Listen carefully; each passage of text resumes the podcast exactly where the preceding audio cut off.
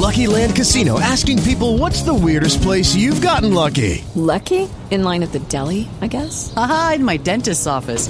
More than once, actually. Do I have to say? Yes, you do. In the car before my kids' PTA meeting. Really? Yes. Excuse me, what's the weirdest place you've gotten lucky? I never win and tell. Well, there you have it. You can get lucky anywhere playing at LuckyLandSlots.com. Play for free right now. Are you feeling lucky? No purchase necessary. Void where prohibited by law. 18 plus. Terms and conditions apply. See website for details. Judy was boring. Hello. Then Judy discovered ChumbaCasino.com. It's my little escape. Now Judy's the life of the party. Oh, baby, Mama's bringing home the bacon. Whoa, take it easy, Judy. The Chumba life is for everybody. So go to ChumbaCasino.com and play over 100 casino style games. Join today and play for free for your chance to redeem some serious prizes. ChumbaCasino.com. No purchase necessary. Void where prohibited by law. 18 plus terms and conditions apply. See website for details.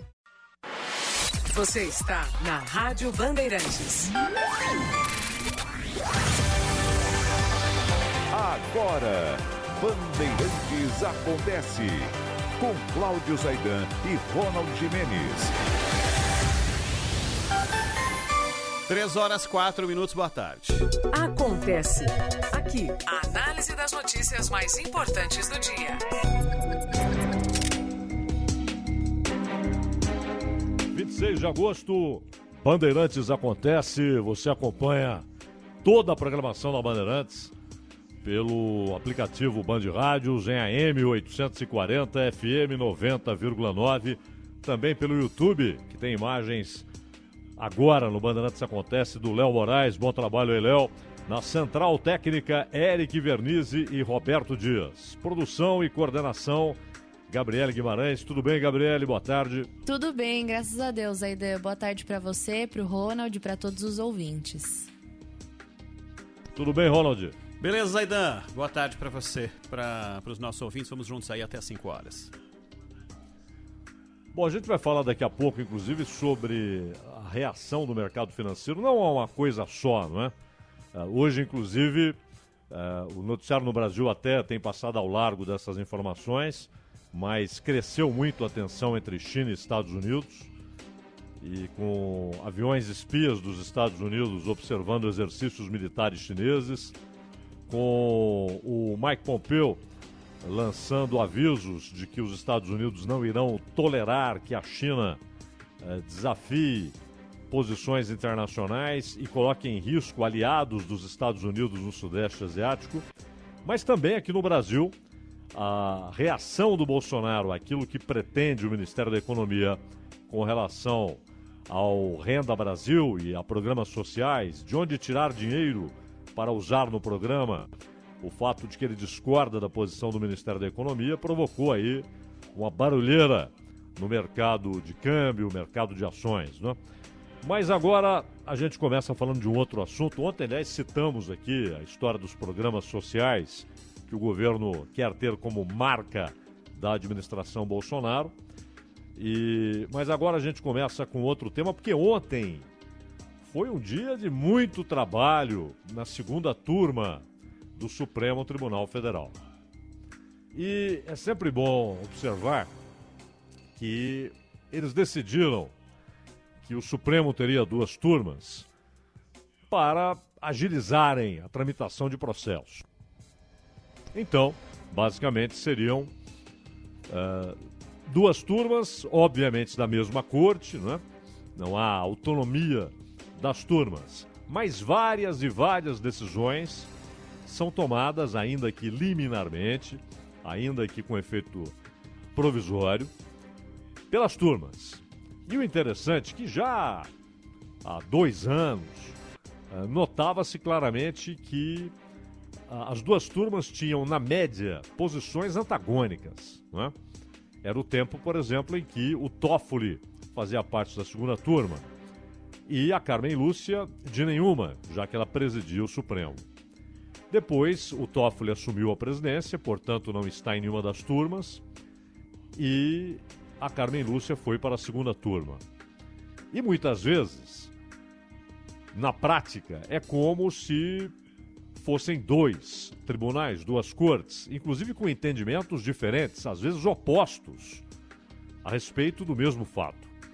Tanto que, várias vezes, advogados ficavam torcendo ou até eh, sabiam exatamente onde cairia determinado processo e torciam para que fosse na segunda turma. Na segunda turma havia e há uma tendência mais crítica em relação à prisão preventiva, em relação às ações na Lava Jato, em Curitiba, no Rio de Janeiro, em São Paulo, no Distrito Federal.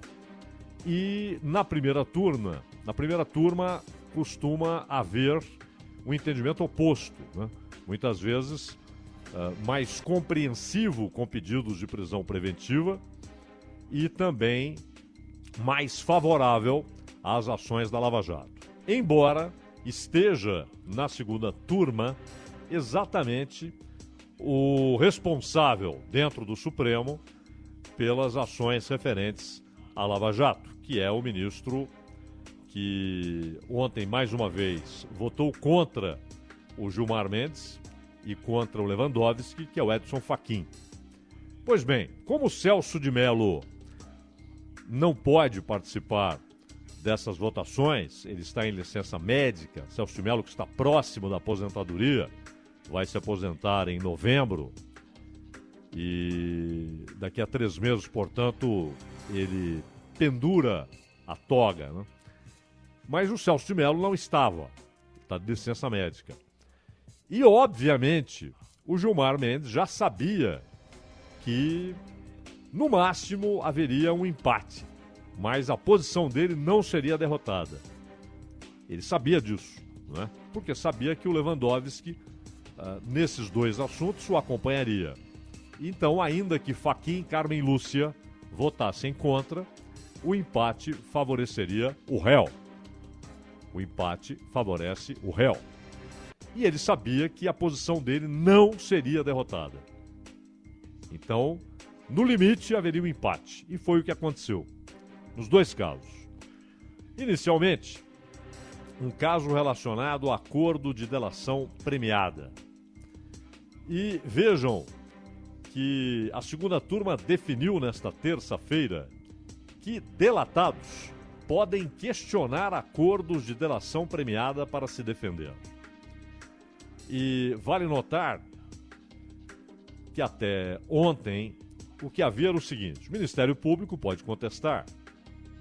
O próprio delator, que eles chamam de colaborador, o próprio colaborador pode contestar um ou outro termo, inclusive da premiação que lhe foi concedida, dos benefícios que ele recebeu por ter colaborado com a investigação, com o Ministério Público, com a Polícia Federal, colaborado, enfim, com a Justiça, colaborado com a investigação, ele tem uma premiação, um benefício ou alguns benefícios.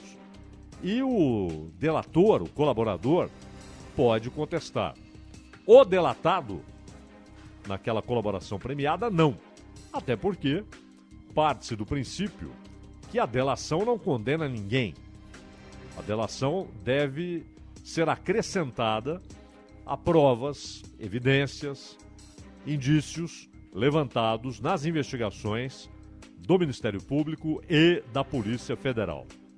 Além disso, se o colaborador não trouxer comprovações para corroborarem o que ele está contando, o que ele está dizendo, se ele não der uma demonstração clara de que está dizendo a verdade, aquilo perde o valor. Isso é o que está na lei que estabeleceu a possibilidade de colaboração premiada. É? Algo muito parecido, há diferenças, mas muito parecido, inspirado no que acontece nos Estados Unidos, onde esses acordos são comuns. Pois bem, agora, por decisão de Gilmar Mendes e de Ricardo Lewandowski, os delatados podem questionar acordos de delação. No julgamento em si, o que estava sendo julgado, o fato que motivou essa deliberação, o colegiado anulou o acordo de delação firmado entre o GAECO do Ministério Público do Paraná e um ex-auditor fiscal. De acordo com o relator do processo, que é Gilmar Mendes, em casos de manifesta ilegalidade no acordo, os atingidos pelo acordo devem ter o direito de ir ao judiciário, que por sua vez deve agir para garantir os respeitos a direitos fundamentais e ao princípio da segurança jurídica. O ministro, que defende há muito tempo a atenção para o que ele considera abuso dos órgãos de investigação e acusação em acordos negociais, entende como inquestionável que terceiros delatados podem ser afetados pela homologação de acordos que ele chamou de ilegais e ilegítimos. Ele foi seguido, claro, óbvio, Gilmar já sabia que isso iria acontecer, pelo ministro Ricardo Lewandowski. Gilmar tinha certeza que isso iria acontecer e, portanto, haveria no máximo um empate. Esse julgamento começou em maio de 2019. Aquela lentidão, né? aquele passo de elefante do, do Judiciário, inclusive do Supremo. Foi suspenso duas vezes. E ontem foi retomado com voto vista da ministra Carmen Lúcia, que seguiu a divergência do ministro Luiz Edson Fachin. Então Gilmar entendeu uma coisa, Faquin outra. Lewandowski votou com Gilmar. Lewandowski votou exatamente como Gilmar sabia que ele votaria. E Carmen Lúcia votou com Faquin, ou seja, acompanhou a divergência aberta por Edson Fachin. Para eles, o plenário do Supremo já tem entendimento firmado para vetar a terceiros o questionamento do acordo de delação. Esse é o ponto. Já uma posição tomada pelo plenário. E posição tomada pelo plenário significa posição tomada pelo Supremo, ou seja, mesmo quem teve voto vencido passa, é o que se espera, a respeitar a decisão da maioria. Passa a ser uma posição do Supremo. Todos se lembram quando a Rosa Weber votou de maneira a aceitar a possibilidade de prisão depois de condenação em segunda instância, não porque ela concordasse, mas porque ela reconhecia que essa era uma posição adotada pela maioria no Supremo, no plenário. E se o plenário decidiu, está decidido. E, portanto, em ocasiões em que a posição do Supremo deveria ser seguida, a Rosa Weber seguiu. Até que chegou o um momento em que se discutia a constitucionalidade, ou seja, ali cada um expressou o que pensa, a maneira como lê o texto constitucional. E aí então a Rosa Weber votou contra a possibilidade de prisão depois de segunda instância. Mas antes, sempre que foi necessário, ela defendeu o fato de que o Supremo tinha uma posição a respeito. E mesmo sendo o voto vencido, ela acatava, respeitava e tomava decisões com base naquilo que o plenário decidiu. Pois ontem, a segunda turma simplesmente ignorou o que foi decidido pelo plenário e Edson Fachin e Carmen Lúcia reiteraram, ressaltaram, enfatizaram que o plenário do Supremo já tem entendimento firmado para vetar a terceiros o questionamento do acordo de delação. Porém, Gilmar e Lewandowski não estavam nem aí. Prevaleceu a posição deles porque foi um empate 2 a 2 e o empate favorece o réu. Carmen Lúcia apontou que a Lei 12.850 de 2013 exige o atendimento dos requisitos da legalidade, voluntariedade do agente e regularidade, de forma que o acordo não poderia ser anulado agora. Ela está se referindo à lei que foi promulgada no governo Dilma Rousseff e que estabeleceu a possibilidade eh, de delação premiada ou, como eh, dizem dentro do Supremo e em todos os tribunais e também no Ministério Público, colaboração premiada. A ministra frisou diversas vezes que estava analisando o caso concreto e não se tratava de precedente, já que ela não estava avançando na tese. E aí, dois a dois, porque Celso de Mello não estava. Com isso, o indúbio pro réu, né, na dúvida, pro réu. O colegiado aplicou esse princípio diante do empate por 2 a 2. Mas não foi a única decisão na segunda turma e nem foi a única decisão adotada ontem na segunda turma em que o empate acabou levando à vitória da posição adotada por quem presidia a sessão, o ministro Gilmar Mendes. Pois bem, ocorre que um outro caso acabou sendo julgado. E a segunda turma do Supremo Tribunal Federal decidiu anular a condenação do doleiro Paulo Roberto Krug por suposto esquema de fraude no antigo Banestado. Aliás, é impressionante, né? É impressionante. Estamos falando de algo de 2003. Estamos falando do que aconteceu ainda, porque obviamente 2003 já estamos falando do julgamento, mas algo que aconteceu de fatos que ocorreram quando Fernando Henrique Cardoso ainda era presidente da República. E o início ali do julgamento e a decisão, quando Luiz Inácio Lula da Silva está em seu primeiro ano na presidência da República, primeiro de oito anos, né, dos dois mandatos. Olha o tempo que faz. Mas até hoje, o Brasil, que fez desaparecer o Castelo de Areia, né? aliás, o desfecho, o desfecho acabou dando conotação especial para a Operação Castelo de Areia. Né? porque a ação do Supremo foi como se o mar tivesse varrido o castelo de areia.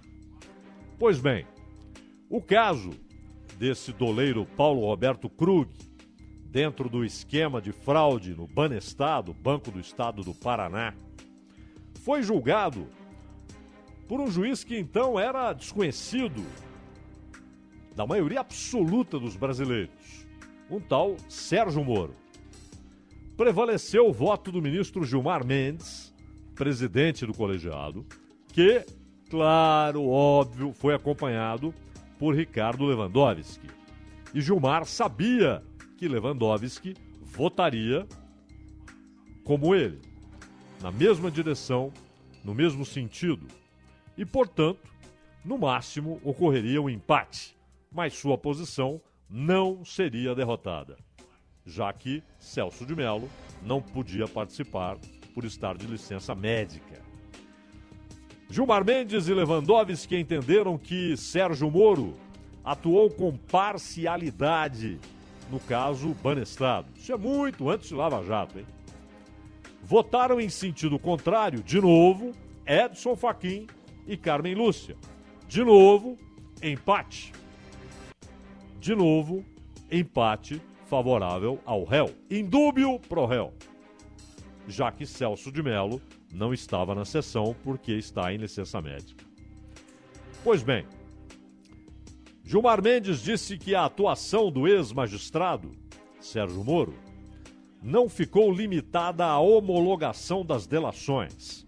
Pelo contrário, segundo Gilmar, Moro exerceu funções típicas dos órgãos competentes de investigação e acusação, o ministro disse que não se trata de uma simples incorreção da atividade judicial, mas uma evidência de que o magistrado, Sérgio Moro, atuou concretamente para a produção de provas e, ao que tudo indica, com unidade de desígnios em relação ao Ministério Público. Com a licença de Celso de Mello, os ministros aplicaram o entendimento no direito penal de que o empate favorece o réu. Isso também no caso Paulo Roberto Krug, doleiro. E os doleiros, eles, eles têm um papel muito importante nesses esquemas de corrupção é, de alta escala, né? Porque é muito dinheiro, esse dinheiro precisa ser lavado, e aí entram os doleiros que fazem a operação intermediária, que fazem com que o dinheiro saia, volte, ou seja aplicado em algum lugar, pode ser num paraíso fiscal. E aí, para seguir o dinheiro, para acompanhar a rota do dinheiro, fica muito mais difícil. Os doleiros foram transformados em figuras essenciais para o funcionamento dessa corrupção sistêmica e em larga escala. E o doleiro, Paulo Roberto Krug, foi favorecido pelo empate. Voto de Gilmar Mendes e voto de Ricardo Lewandowski contra os votos de Edson Fachin e Carmen Lúcia. No caso em questão, os ministros analisaram argumentos da defesa do Paulo Roberto Krug de que Sérgio Moro desempenhou funções típicas da acusação ao longo da fase processual. Argumento, aliás, muito parecido com o que está sendo usado agora pelas defesas de réus da Lava Jato, a partir da divulgação daquelas mensagens no, no naquele intercept, né? atribuídas a Moro e outros integrantes da Lava Jato em Curitiba. As investigações do caso Banner Estado foram realizadas a partir de 2003. Moro era o juiz do caso. Na época, um juiz ali desconhecido, trabalhando lá no Paraná. E ele então homologou o primeiro acordo de delação premiada do país dentro daquilo que a legislação de então permitia, diferente da possibilidade muito mais ampla de colaboração estabelecida pela lei de 2013, no governo de Dilma Rousseff. O delator, esse é bastante conhecido, Alberto Youssef, até porque era uma espécie de doleiro-chave nas investigações da Lava Jato. Não o principal, mas figura-chave, central nas investigações e nas descobertas da Polícia Federal e do Ministério Público Federal.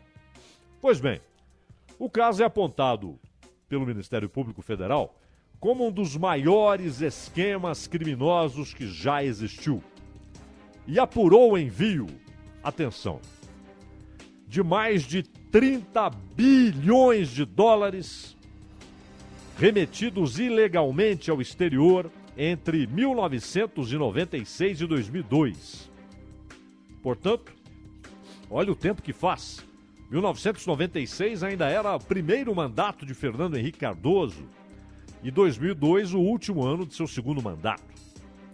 E eles faziam isso, de acordo com o Ministério Público, por intermédio da agência do Banco do Estado do Paraná, o Banestado, em Foz do Iguaçu. Então, Gilmar Mendes e Lewandowski entenderam que o Moro agiu para além de suas funções de juiz, inclusive na delação, não se limitando a homologá-la, mas, segundo Gilmar, exercendo funções típicas dos órgãos competentes de investigação e acusação e que ele teria agido, ele, Sérgio Moro, naquele caso lá do Banestado, concretamente para a produção de provas e com unidade de desígnios em relação ao Ministério Público. É óbvio, Ronald, que o voto de Gilmar e o voto de Lewandowski, ele nunca esteve limitado, preso ao caso Banestado. Mais um desses casos, aliás, estamos falando de 30 bilhões de dólares. 30 bilhões de dólares enviados ao exterior nesses dólares, hein? Nesse esquema ilegal, remetidos ilegalmente por intermédio do Banestado. O Brasil nunca resolveu isso. Nunca resolveu isso. E quanto a Castelo de Areia, a mãe da Lava Jato, a operação mãe da Lava Jato, que trouxe subsídios de informação, de procedimento, de caminhos a serem seguidos nas investigações, que foram úteis e têm sido úteis para a Lava Jato. A Castelo de Areia foi varrida. Né? É, parecia que o Judiciário, em suas altas instâncias, Superior Tribunal de Justiça e Supremo Tribunal Federal, é, pareciam agir como o Ministério da Verdade, lá do, do George Orwell, em 1984, apagando a história, apagando a Castelo de Areia.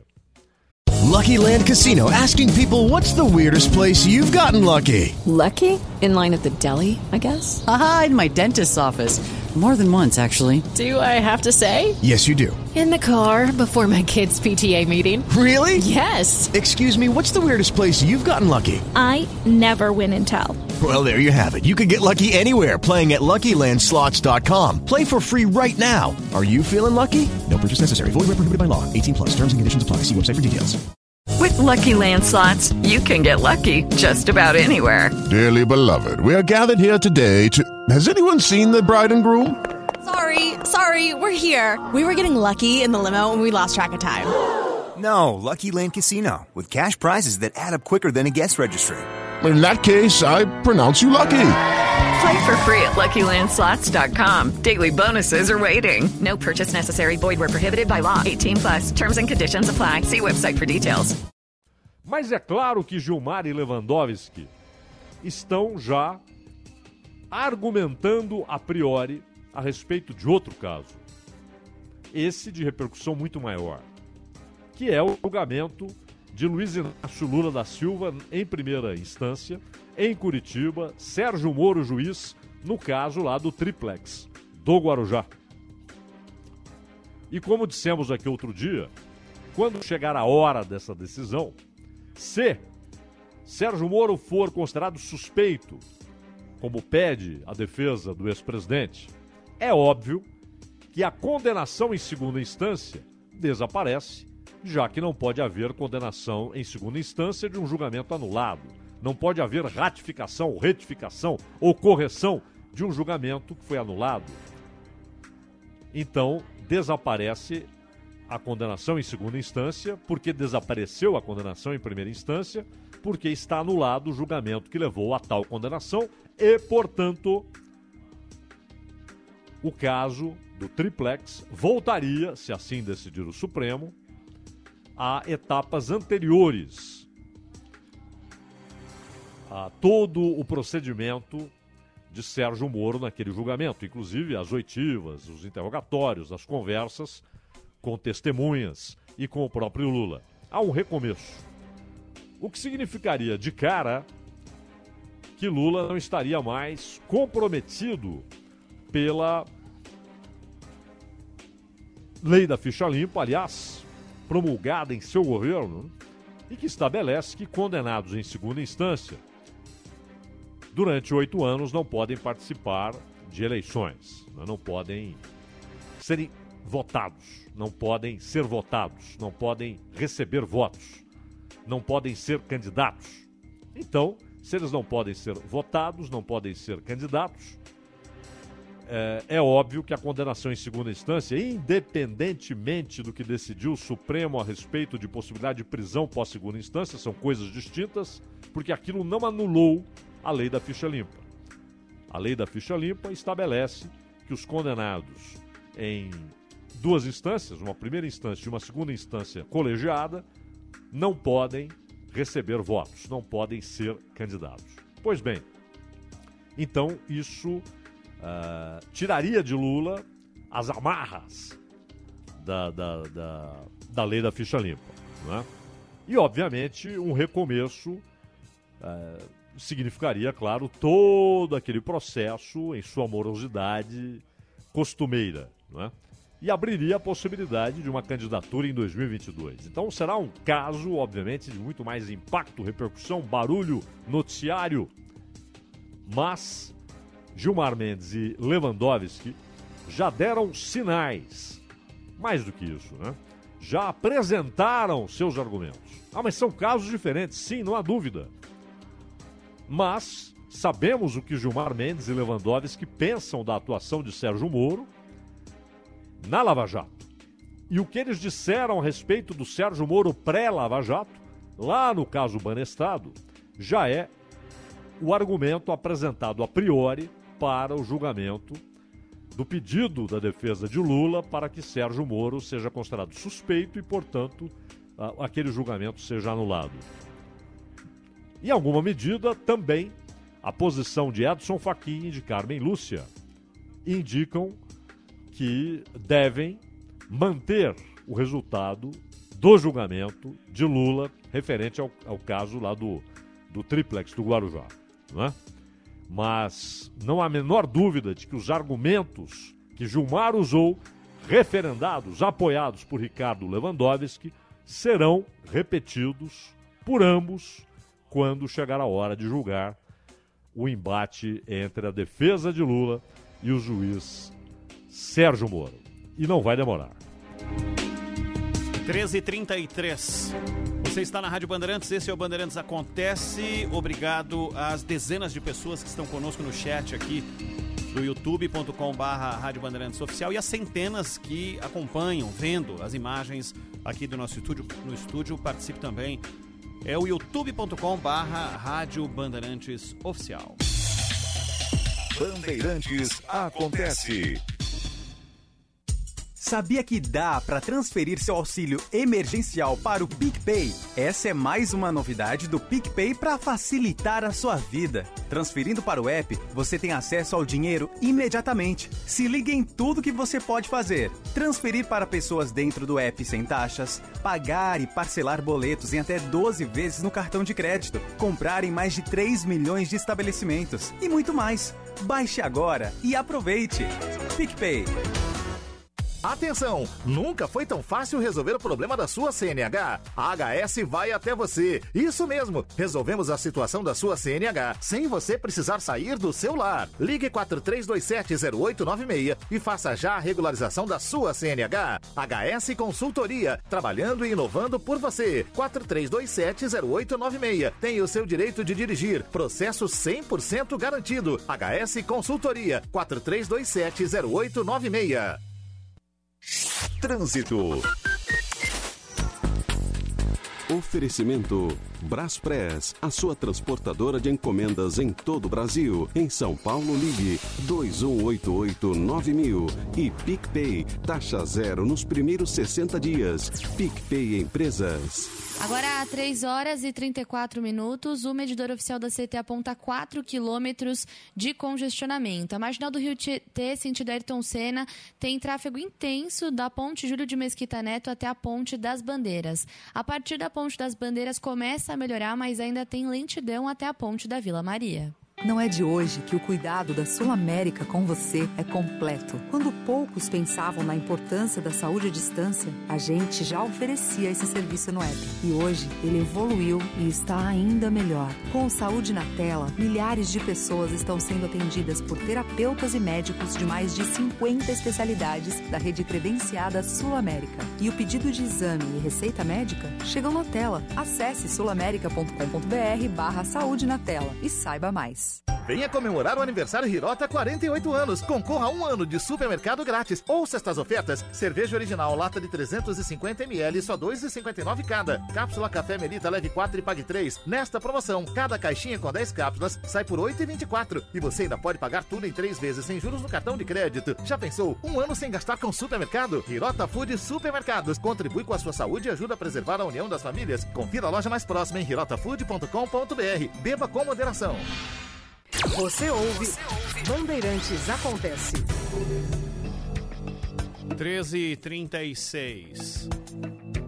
Hoje, um assunto que bombou a partir da hora do almoço. É, na verdade, a gente já vem falando disso, né, a respeito do Renda Brasil e da dissonância de pensamento entre o Ministério da Economia, na pessoa de Paulo Guedes e equipe, com o presidente Jair Bolsonaro sobre exatamente o Renda Brasil.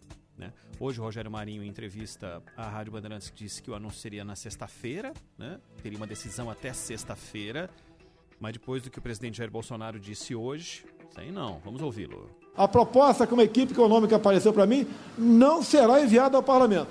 Não posso tirar de pobres para dar para paupérrimos. Não podemos fazer isso aí. Como, por exemplo, A questão do abono para quem ganha até dois salários mínimos seria, né? Um décimo quarto salário. Não podemos tirar isso de 12 milhões de pessoas para dar para um Bolsa Família ou um Renda Brasil, seja lá o que for o nome desse novo programa.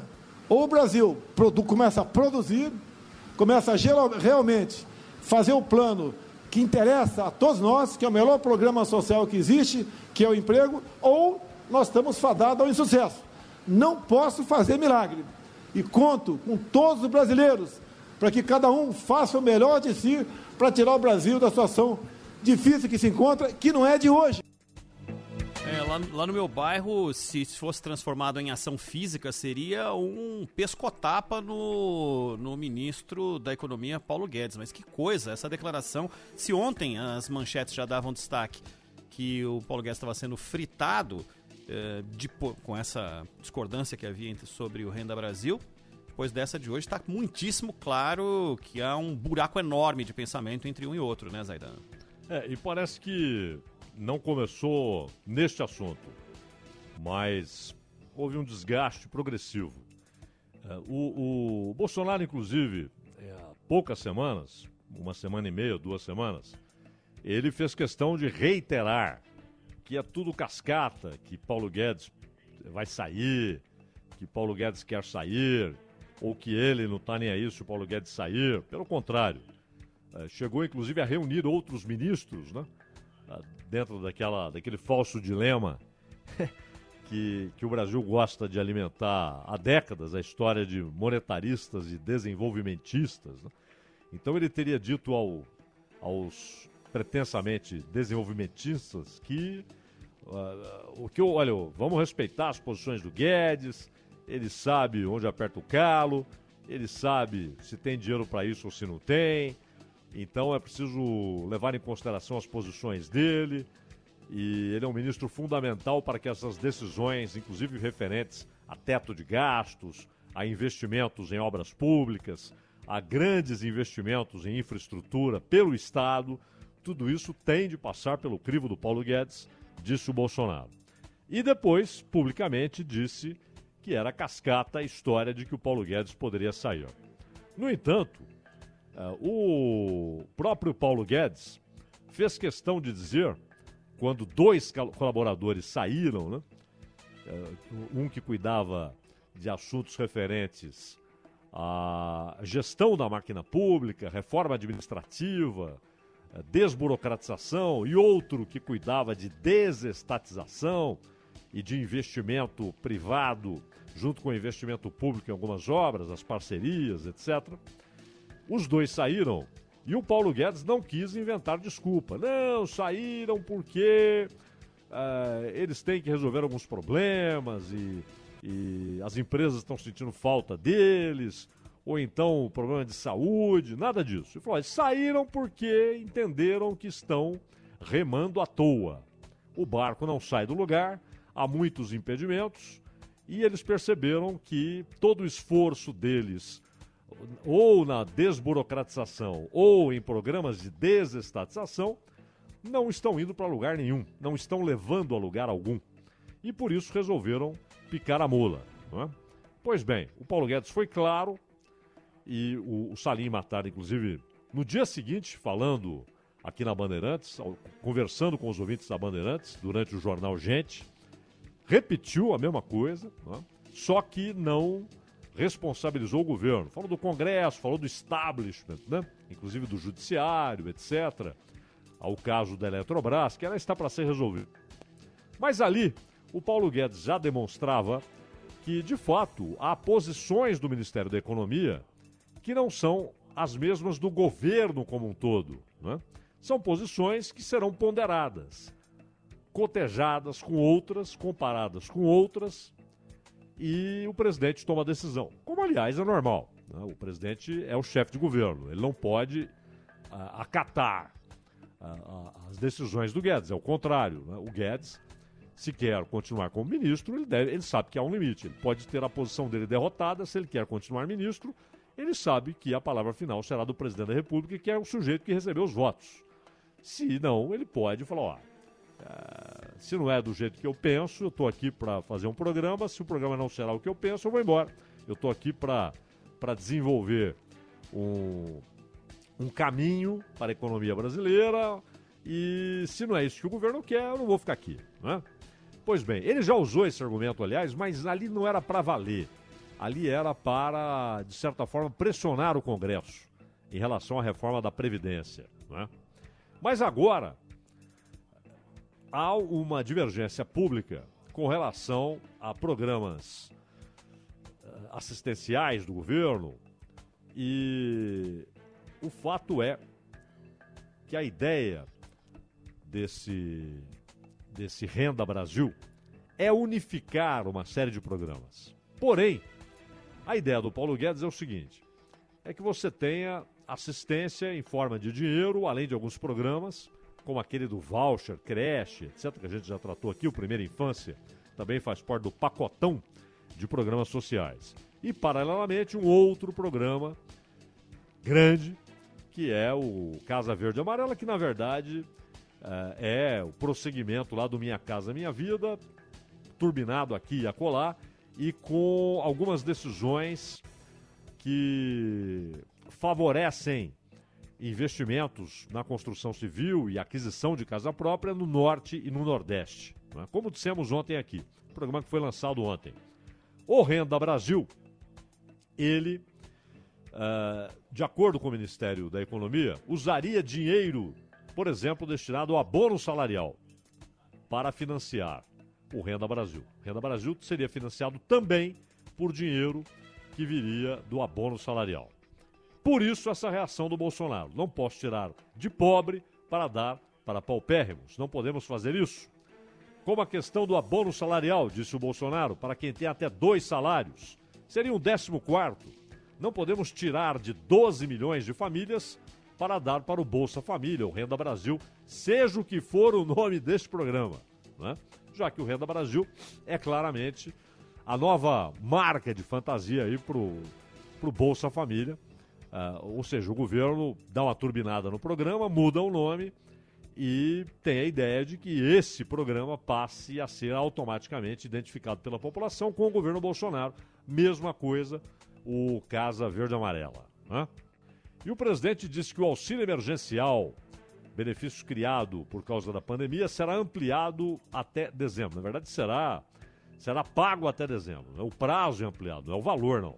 O valor ainda está em aberto mas não será o atual de 600 nem 200 como queria. Lucky Land Casino asking people what's the weirdest place you've gotten lucky? Lucky? In line at the deli, I guess. Aha, in my dentist's office. More than once, actually. Do I have to say? Yes, you do. In the car before my kids' PTA meeting. Really? Yes. Excuse me, what's the weirdest place you've gotten lucky? I never win and tell. Well, there you have it. You can get lucky anywhere playing at LuckyLandSlots.com. Play for free right now. Are you feeling lucky? No purchase necessary. Void where prohibited by law. 18 plus. Terms and conditions apply. See website for details. Okay, round two. Name something that's not boring. A laundry? Ooh, a book club. Computer solitaire, huh? Ah, oh, sorry. We were looking for Chumba Casino.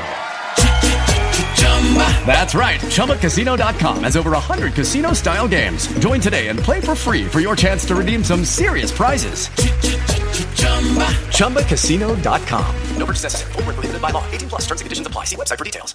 A, a, a turma do Paulo Guedes. A aprovação do Renda Brasil tem de passar pelo parlamento e pode se materializar por meio de uma MP. De qualquer maneira, passa pelo parlamento. Antigamente, medida provisória, se não fosse votada, virava lei. Agora não. Se não é votada, ela desaparece. Né? Ela e seus efeitos. Só que é um troço tremendamente popular. Inclusive no norte e do nordeste. Então, é óbvio que deputados e senadores do norte e do nordeste terão dificuldades consideráveis para se oporem ao programa, para derrubarem uma, um projeto ou uma medida provisória nesse sentido. Por outro lado, Guedes e não só Bolsonaro, mas Casa Civil e outros ministérios uh, têm posições distintas. Né? Uh, já inclusive em relação a- a- ao tamanho do benefício pago dentro do Renda Brasil. O Guedes falando em 240, 270 e o Bolsonaro dizendo que tem de ser 300 para cima. Né? E aí veio aquela ideia lamentável do senhor Paulo Guedes de extinguir as deduções do imposto de renda de pessoa física como compensação ao aumento daquilo que seria pago ou pode ser pago nesse programa. né? O fato é que, como disse o Ronald, foi uma dura pública.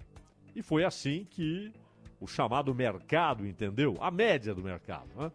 Não é a única razão, mas está no topo dos motivos para a alta do dólar, a alta do euro, a alta da libra e a queda da- da- do valor negociado na Bolsa de Valores, né? na pontuação da Bolsa de Valores. O Bolsa Família deve virar renda cidadã e ser unificado com abono salarial, seguro defesa e salário família. Essa é a posição do Ministério da Economia. Seguro defesa é aquele, uma espécie de seguro desemprego lá para o pescador, na época em que ele não pode, por força de lei, não pode pescar. né? E, e aí ele tem o seguro defeso. E o salário família e abono salarial. E aí o Bolsonaro falou: não, no abono salarial ninguém vai mexer. Eu não posso deixar de pagar o abono salarial para bancar esse programa. E basicamente, a- a- aquilo que o Paulo Guedes chama de classe média, e que oficialmente, inclusive, entra na, na- na contabilidade oficial como classe média, sem o ser, né? porque quando você pega a, a renda média dessas famílias tidas como de classe média, ah, vai ver que, são, que a renda média é baixa e que, na verdade, é uma luta dia após dia, mês após mês, para pagar as contas. Então, a classe média, assim chamada, ah, ela também olha para o Paulo Guedes e fala: tá bom, você quer pagar o seu programa com o meu dinheiro, porque eu vou pagar mais imposto. Né? E você disse que não haveria aumento da carga tributária. E agora vem com essa demagogia de que você só está ati- atingindo ricos e classe média. Mas, na verdade, classe média dentro daquilo que no Brasil tão baixa é a renda média, que classe média, ou seja, renda média, está numa faixa que, ah, dentro de condições normais, jamais seria considerado como renda de classe média. Né? Porque é apenas a renda que entra e sai, o dinheiro que entra e sai para pagar contas. E muitas vezes tendo de se pendurar ah, no, cheque especial né? e, e- e- e naquele, naquele sistema extorsivo né? que os bancos impõem para quem vai lá buscar um empréstimo. Né? Aqueles juros escandalosos, estratosféricos. Essa é a vida da classe média brasileira e ela eh, também não, não, não quer que o Paulo Guedes resolva propor que dela sairá o dinheiro para bancar o programa. O programa é essencial. O programa é essencial. Há milhões na miséria. E esses milhões não podem, não têm tempo para esperar a estruturação da economia para que todos vivam exclusivamente do próprio trabalho. Eles precisam da assistência pública. Não é? Então o programa é essencial. Agora, é preciso ter muito tato para saber de onde esse dinheiro será tirado. Não é? Que Paulo Guedes tenha, por exemplo, uma defesa mais enfática da cobrança de impostos sobre dividendos. Não é? Da cobrança de impostos sobre ah, os bilionários do mercado financeiro. E, e não aquilo que ele apresenta demagogicamente como, como sendo uma operação contra ricos de classe média. não é? Quando, na verdade, o que ele pretende é, mais uma vez, tirar de quem vive de salário para bancar um programa. Se não há dinheiro para o programa, é preciso tentar encontrar um modo de financiá-lo, porque o programa é essencial. Que nome queiram dar? Né? Manutenção do Bolsa Família, Minha Casa Minha Vida, Casa Verde Amarela, Renda Brasil. O nome fantasia não importa, isso é só propaganda. né? O que importa é que os recursos cheguem aos milhões de miseráveis e muito pobres que o Brasil fabrica a cada dia. E neste ano tem fabricado com uma velocidade estonteante. Isso é fundamental. Mas eh, não é porque o programa é bom ou é necessário, na verdade, que o Paulo Guedes simplesmente vai ditar de onde vai tirar o dinheiro. E agora eh, ele tem um não público do Bolsonaro. E de novo vem a pergunta que era feita há três semanas, né, Ronald? É. como será a reação do ministro da Economia. Mas, uh, rapidamente, Zaidan, você acha que uh, ele disse que jamais abandonaria o barco?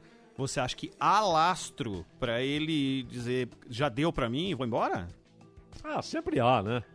É, sempre há, sempre há. É, eu achava que o Messi ia se aposentar no Barcelona. né? Talvez se aposente, né? Ainda há um, ainda Até porque um... não saiu ainda, né? É, há um fio de esperança. E o Paulo Guedes, claro, tá lá, tá firme. E ele disse isso mesmo que você tá falando, né? Embora já tenha dado... ah, Mas aquele momento foi ali uma, uma faca no pescoço, né? Na época da reforma da Previdência. É. Ah, porque se não mudar isso aqui eu não tenho o que fazer, eu vou cuidar da minha vida, né? Isso, isso. E pode ser que... Isso pode acontecer. Aconteceu com o Moro, que também parecia que jamais seria removido do cargo. Né?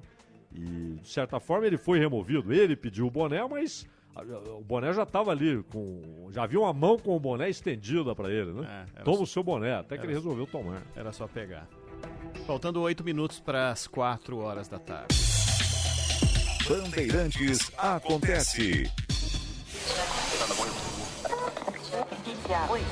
Ouvido na Bandeirantes. Narrar, relatar, noticiar. A história pelos nossos microfones.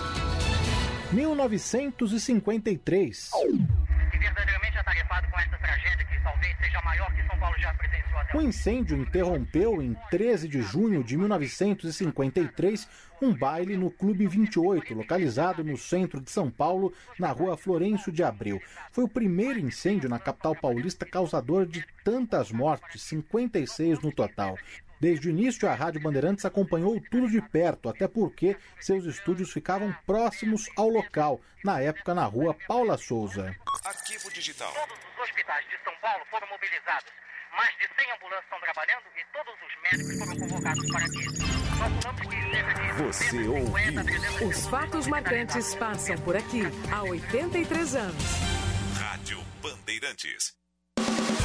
Fôlego na Bandeirantes. Oferecimento Sul América. O cuidado nos une. Cuide de quem você ama.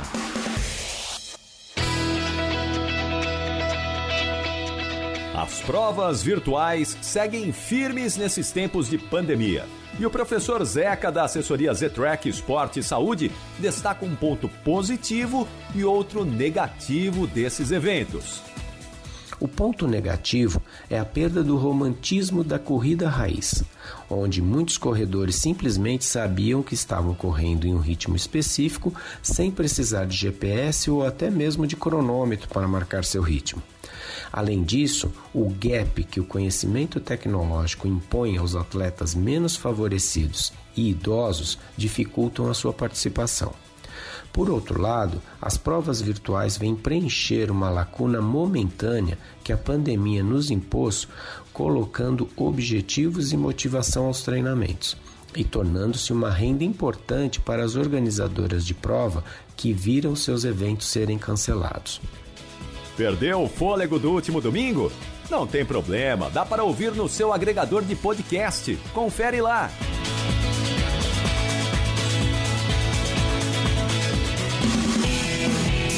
Fôlego na Bandeirantes. Não é de hoje que o cuidado da Sul América com você é completo. Quando poucos pensavam na importância da saúde à distância, a gente já oferecia esse serviço no app. E hoje ele evoluiu e está ainda melhor. Com o Saúde na Tela, milhares de pessoas estão sendo atendidas por terapeutas e médicos de mais de 50 especialidades da rede credenciada Sul América. E o pedido de exame e receita médica chegam na tela. Acesse sulamerica.com.br barra saúde na tela e saiba mais. Trânsito. Oferecimento Braspress, a sua transportadora de encomendas em todo o Brasil. Em São Paulo, ligue 2188-9000 e PicPay, taxa zero nos primeiros 60 dias. PicPay Empresas. Agora, há 3 horas e 55 minutos, o medidor oficial da CT aponta 7 quilômetros de congestionamento. Aconteceu um acidente na Avenida Brigadeiro Luiz Antônio, número 100, uma colisão entre um carro e uma moto. Uma viatura do Corpo de Bombeiros já foi até o local para prestar atendimento e, aos poucos, o trânsito volta a fluir normalmente. Depois do sucesso em São Paulo e no ABC, a Patriani anuncia dois novos prédios no interior, o Mirai e o Mandarim Patriani. Em Sorocaba, com 91 metros, o Mirai é perfeito para as famílias. Em Campinas, com estúdios de 41 metros, o Mandarim Guanabara é ideal para um público independente e moderno. Duas grandes cidades, dois grandes lançamentos. É a Patriani sempre atenta às tendências de mercado. Conheça a Patriani e descubra um novo prazer em morar. Domingo Esportivo Bandeirantes, com Milton Neves. Futebol, informação, os boleiros de todos os tempos e a expectativa dos jogos do domingo. A partir das nove e meia da manhã, aqui na Bandeirantes. Oferecimento Romac. Com a Romac Distribuidora você não perde tempo. Ligue para 11 3019 2810. Projeto Anjinhos da Rua, o maior santuário para animais abandonados. E Magnus, de sabor a Magnus entende. Você ouve, Bandeirantes Acontece. Abacateiro,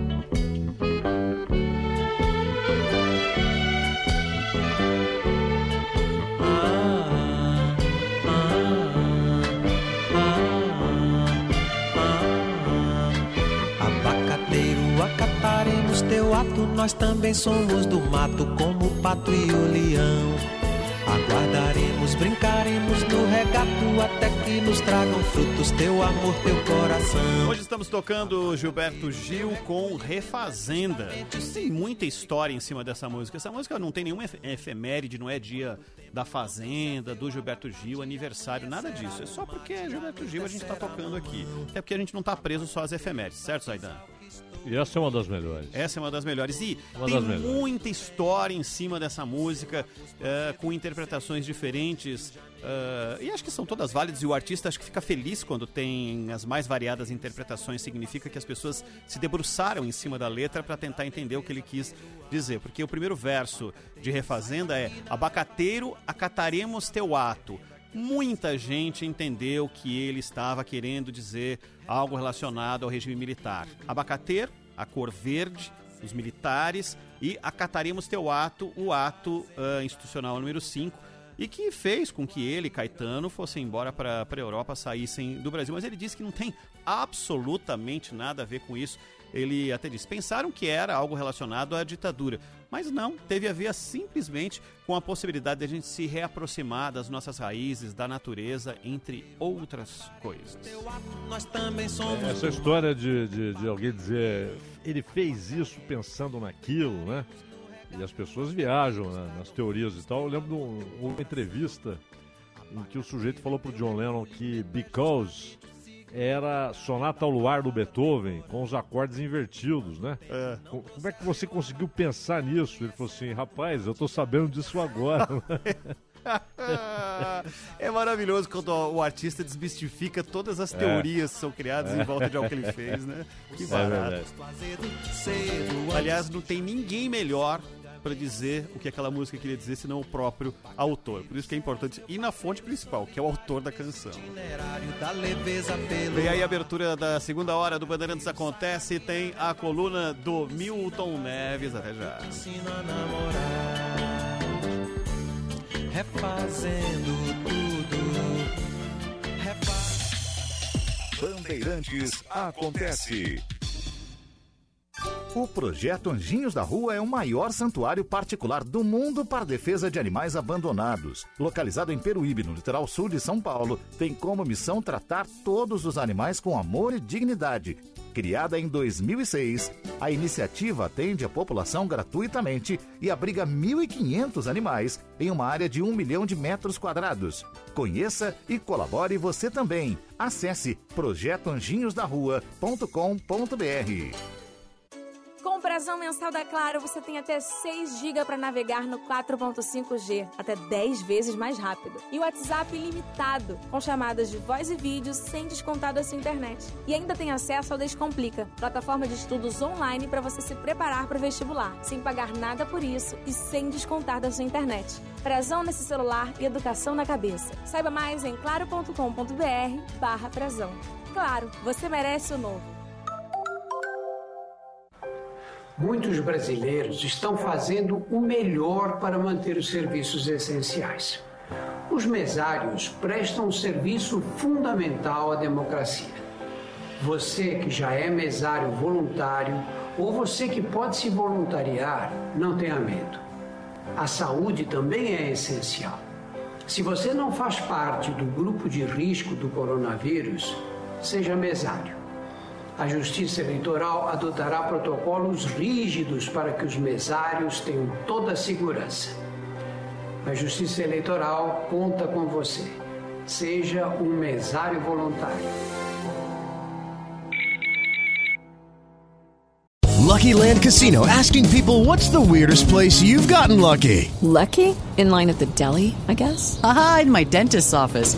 More than once, actually. Do I have to say? Yes, you do. In the car before my kids' PTA meeting. Really? Yes. Excuse me, what's the weirdest place you've gotten lucky? I never win and tell. Well, there you have it. You can get lucky anywhere playing at LuckyLandSlots.com. Play for free right now. Are you feeling lucky? No purchase necessary. Void where prohibited by law. 18 plus. Terms and conditions apply. See website for details.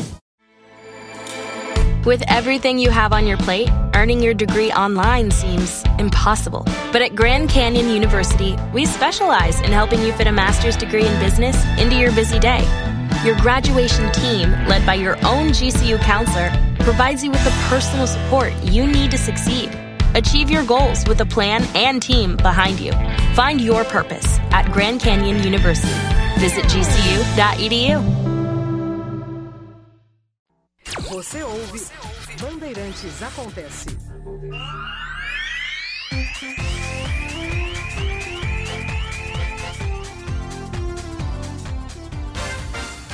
Agora, lá vem o comentário, a opinião de Milton Neves.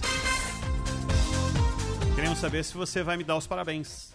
Parabéns pra você, Ronald Mendes. Você merece, viu? Mais 200 anos de vida. Não, Palmeiras, 106 anos hoje. É exatamente É? isso. Dando parabéns a Ah, você, tá. é a mesma coisa pro Palestra Você é um fofarrão. Você esqueceu do aniversário do Palmeiras? Não, nas minhas redes. Eu tô suspenso do Twitter. Alguma coisa que eu escrevi. É, entendeu? te Me bloque... su- É. É, me deu, Ah, me deram, que me deram um delícia. puxão de orelha lá. Mas deixa eu falar, eu tava aqui é, ouvindo o teu intervalo e também o final do raciocínio de- do nosso querido Benjamin, ou melhor, do Cláudio Scaff Zaidan. Hum. E primeiro eu vi Drauzio Varela. Drauzio Varela, que é uma figura muito conhecida, é, eu- faz muito tempo que eu não o vejo, mas é mais uma revelação de Fernando Luiz Vieira de Mello, que isso para mídia, não para medicina. Fernando Exato. Luiz Vieira de Mello, que está hoje, que cede o seu nome a um dos túneis ligando aí a Marginal do Pinheiros e tal, com o Morumbi, ali atrás a Jardim Europa. Não, Jardim Europa não, ali é. é- é- O Cidade túnel, Jardim, o, o túnel conecta a Avenida Eusébio Matoso com a Rebouças. Isso, Fernando Luiz Vieira de Mello. E também foi um lançamento de João Carlos de Gênio, o criador da Supero, Sociedade Universitária Paulista de Ensino Re- Renovado Objetivo, que hoje é Unip. Por sinal, vão marcar agora para o final do mês um grande evento mostrando os X alunos que deram certo a partir do objetivo. E eu entrei lá em 72 na faculdade. Já fiz uma palestra online, eles vão exibir lá no Grande Teatro, na Vila Mariana, do nosso querido curso Objetivo. Agora, outra coisa. Muito obrigado, Objetivo. Obrigado, Jorge Briri. Muito obrigado, João Carlos de Gênio. Mas é o seguinte, eu estava ouvindo e eu achei que eu estava ficando meio louco ou surdo ou estava sonhando. Cláudio Scaff Zaidan, que até outro dia, é, sabe, ele, ele capinava a horta e, e capinava capim também lá em Uberaba, ca- capi- capinava eh, café. Falando bater em pasto. Isso, fa- falando em John Lennon. Ah, vocês estão de brincadeira. Quantas vezes o senhor viu John Lennon? Você nunca conheceu a Yoko Ono, que destruiu os Beatles. O senhor não tem background para falar dos Beatles, que na verdade, Background, a- background. até, a- até porque aquela A- banda. A origem, a, a origem de background eu fico satisfeito de não ter. Viu? Então é o seguinte, você não falou a verdade. Aquela banda cabeluda lá de Liverpool não chegava nem nos pés de Renato e. E o Renato morreu outro dia. Zaidan, é impressionante o teu saber geral, viu? Eu acho que Não, você eu devia virar um seguinte, Barça. Quero saber o seguinte. Quero saber o seguinte. Depois de Ademir da Guia, qual foi o maior jogador da história do Palmeiras? Depois de Ademir da Guia. Rapaz, deixa eu ver aqui. Valdir, Djalma Santos, Djalma Dias, Adama Carabina, Ferrari, Dudu e Ademir, Julinho, Servírio, Tupanzinho, Rinaldo. Eu voto no Tupanzinho. Porque o Bilardo falou que o maior jogador que ele viu na vida, depois do Negro, o Pelé, e do Loiro, o Ademir da Guia, foi Tupanzinho. Na Copa do Mundo da França. Ele passava na, na, na, naquelas cabininhas que todas as rádios do Brasil tinham, né? Entendeu? E sempre tem em Copa do Mundo. E ele chegava, brasileiro, cadê o Inho? O Inho. Falei, Serginho, não, não, não. Toninho, não, não, não. E isso foi uns 15 dias. Todo dia ele passava com aquele narigão, abria a minha porta lá. Eu era team leader. eu era team leader sem falar nada de, de não seja português. Aí um dia ele chegou e falou, brasileiro, Tupanzinho. Falei, Moriô. Oh, não! Aquele narigão, entendeu? Porque a Libertadores da América de 68, o Tupanzinho jogou demais aqui no Pacaembu. Ele arrebentou com o jogo com o Estudiantes La Plata, jogou muito bem lá também, mas Djalma Santos foi brincar com o Verón, eles empataram, viraram o jogo e fizeram o terceiro jogo em Montevideo. O Palmeiras perdeu também. Mas para Carlos Bilardo, o maior fã do mundo de Maradona, fala que o terceiro melhor jogador do Brasil chama-se Hernani da Rosa, o Tupanzinho depois do negro e do loiro. Uma boa história, né, o, meu caro Mendo? Sim, sem dúvida. E vindo de você, é absolutamente incrível tudo que você disse. Então, agora a última. Oi, eu pois preciso, não. Eu preciso de dois palpites seus. Primeiro, Vamos hoje lá. tem São Paulo e Atlético Paranaense no Morumbi. Um a um, não precisa nem ter. É, e o outro é Corinthians e Fortaleza.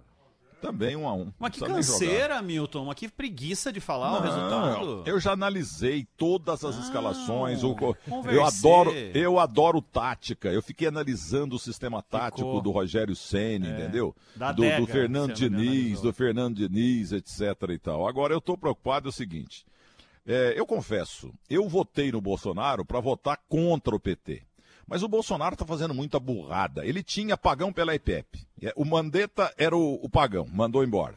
O Moro era o Pepe, mandou embora. Agora, ele tá mandando embora quem? E na hora errada, no meio do pregão, derrubou tudo. O dólar subiu, explodiu e para baixo caiu tudo em relação ao Bovespa. Entendeu? Ele pega, o, o, tá fritando o, o Guedes, que é o Pelé do time dele. É um que resta. Ah, tenha paciência. Ô Bolsonaro, pelo amor de Deus, saiu Guedes, acaba o governo. O cara é bom. E outra, um milionário, multimilionário que já tá com o saco cheio e não vê a hora de sair também. Aí você vai ver o que, que vai acontecer com o dólar e com a Bolsa de Valores do Brasil. Fica aqui a minha opinião. E olha, eu continuo achando que Cláudio Zaidan.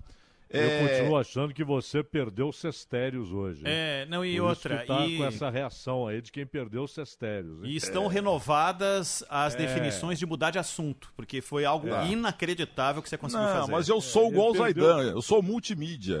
É, multi-assunto. Depois não entende o que o né? Twitter faz com você. Agora, é o seguinte, ó. os cestérios hoje. né? Agora, falar em cestérios, o, o Messi realmente vai para. Ele tá com um problema. Ele não arrumou ainda um inquilino para casa nova dele lá em Milão. Parece que ele tá indo para Paris agora para ficar com o Neymar lá, né? Mas ele perdeu. o- Eu analisei friamente. A imprensa realmente- britânica diz que ele vai pro City.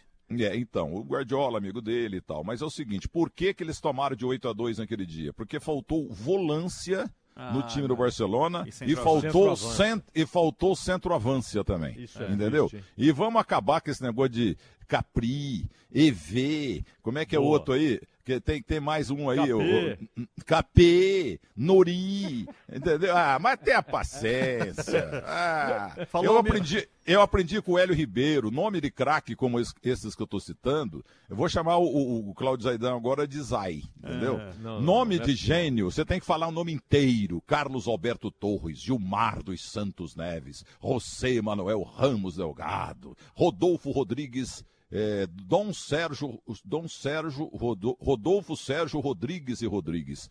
Um abraço para você, Rorô. Tchau, Mil. Bandeirantes acontece.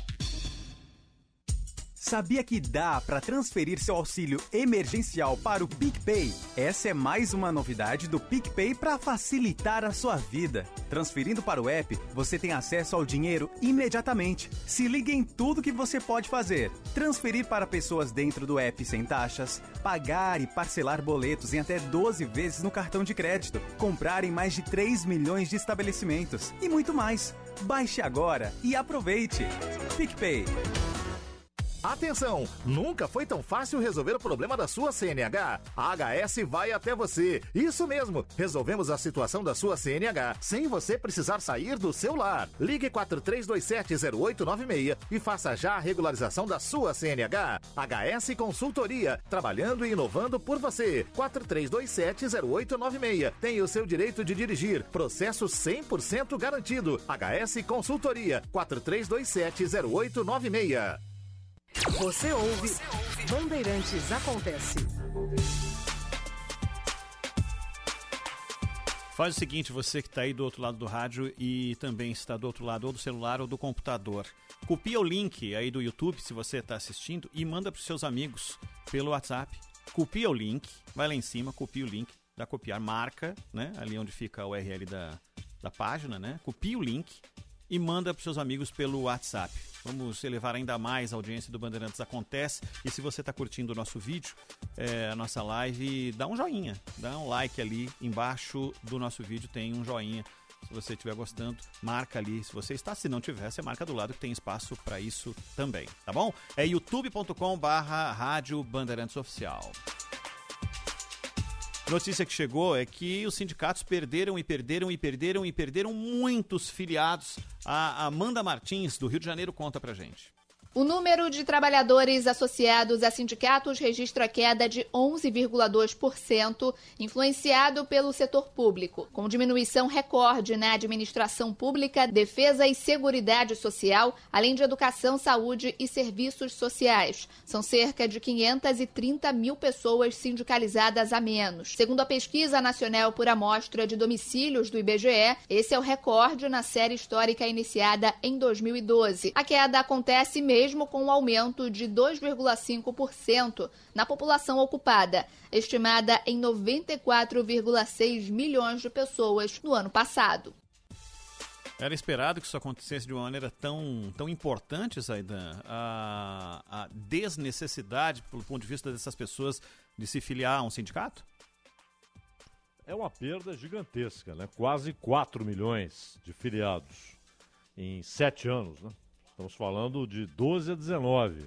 Ou seja, a queda ainda maior, né, Ronald? Porque 2020, esse ano estranho, e muita gente perdeu emprego, muita gente perdeu possibilidade de continuar contribuindo, né, a mensalidade, mesmo que pequena. E aí há, há, há dois lados interessantes e importantes. Uma coisa é a crítica à proliferação de sindicatos né? e ao fato de que a contribuição compulsória, ou seja, quem não era afiliado também contribuía anualmente, né? você tinha um desconto ali em determinado mês do seu salário, é, aquele dinheiro ia para o sindicato, era contribuição obrigatória, compulsória. E então muita gente via fazer um sindicato como uma, um negócio, não é? Era uma, uma maneira razoavelmente fácil de ganhar dinheiro. E não necessariamente com capacidade de representar aquele setor da economia, aqueles trabalhadores de determinado setor. E naquela região. Então, é, de fato, sem a contribuição obrigatória, o sindicato tem de ser bom. Ele tem de convencer o trabalhador de que o seu trabalho é importante e que vale a pena contribuir, porque o sindicato devolverá a, aquela contribuição, ela será devolvida em forma de defesa efetiva, eficiente, capaz e com resultados. Né? Então, o, uma coisa é a crítica que se faz à proliferação de sindicatos e ao fato de que em muitos sindicatos não havia de fato representatividade efetiva muita. Mas ao longo da história, o peleguismo é uma prova disso. Não é um fenômeno brasileiro, né? Ah, o peleguismo se já encontra lá em, em críticas do Leon Trotsky nos anos 20, a atuação de sindicalistas franceses, ingleses, americanos, eh, que eram vistos como propensos a, a acordos com, com os patrões, mediante vantagens, etc.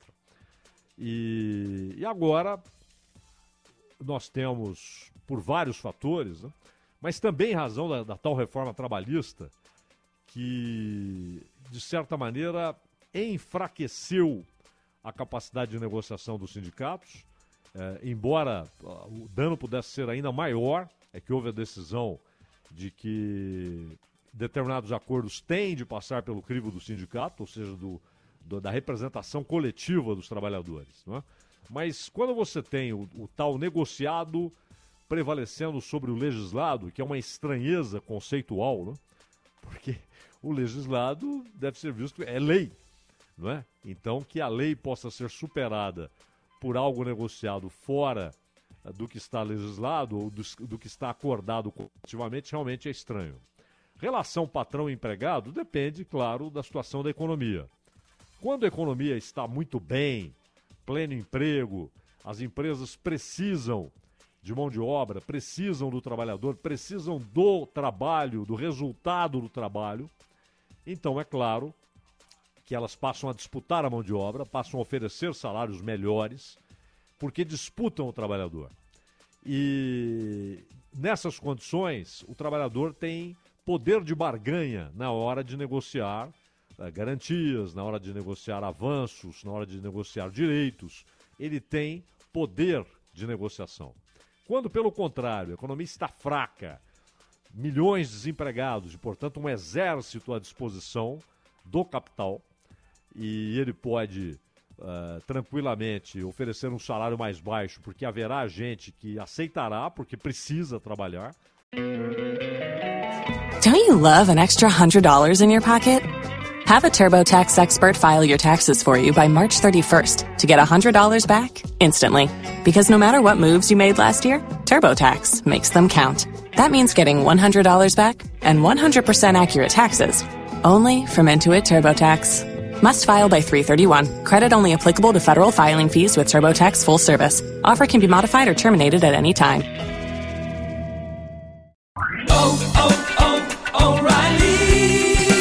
You need parts? O'Reilly Auto Parts has parts.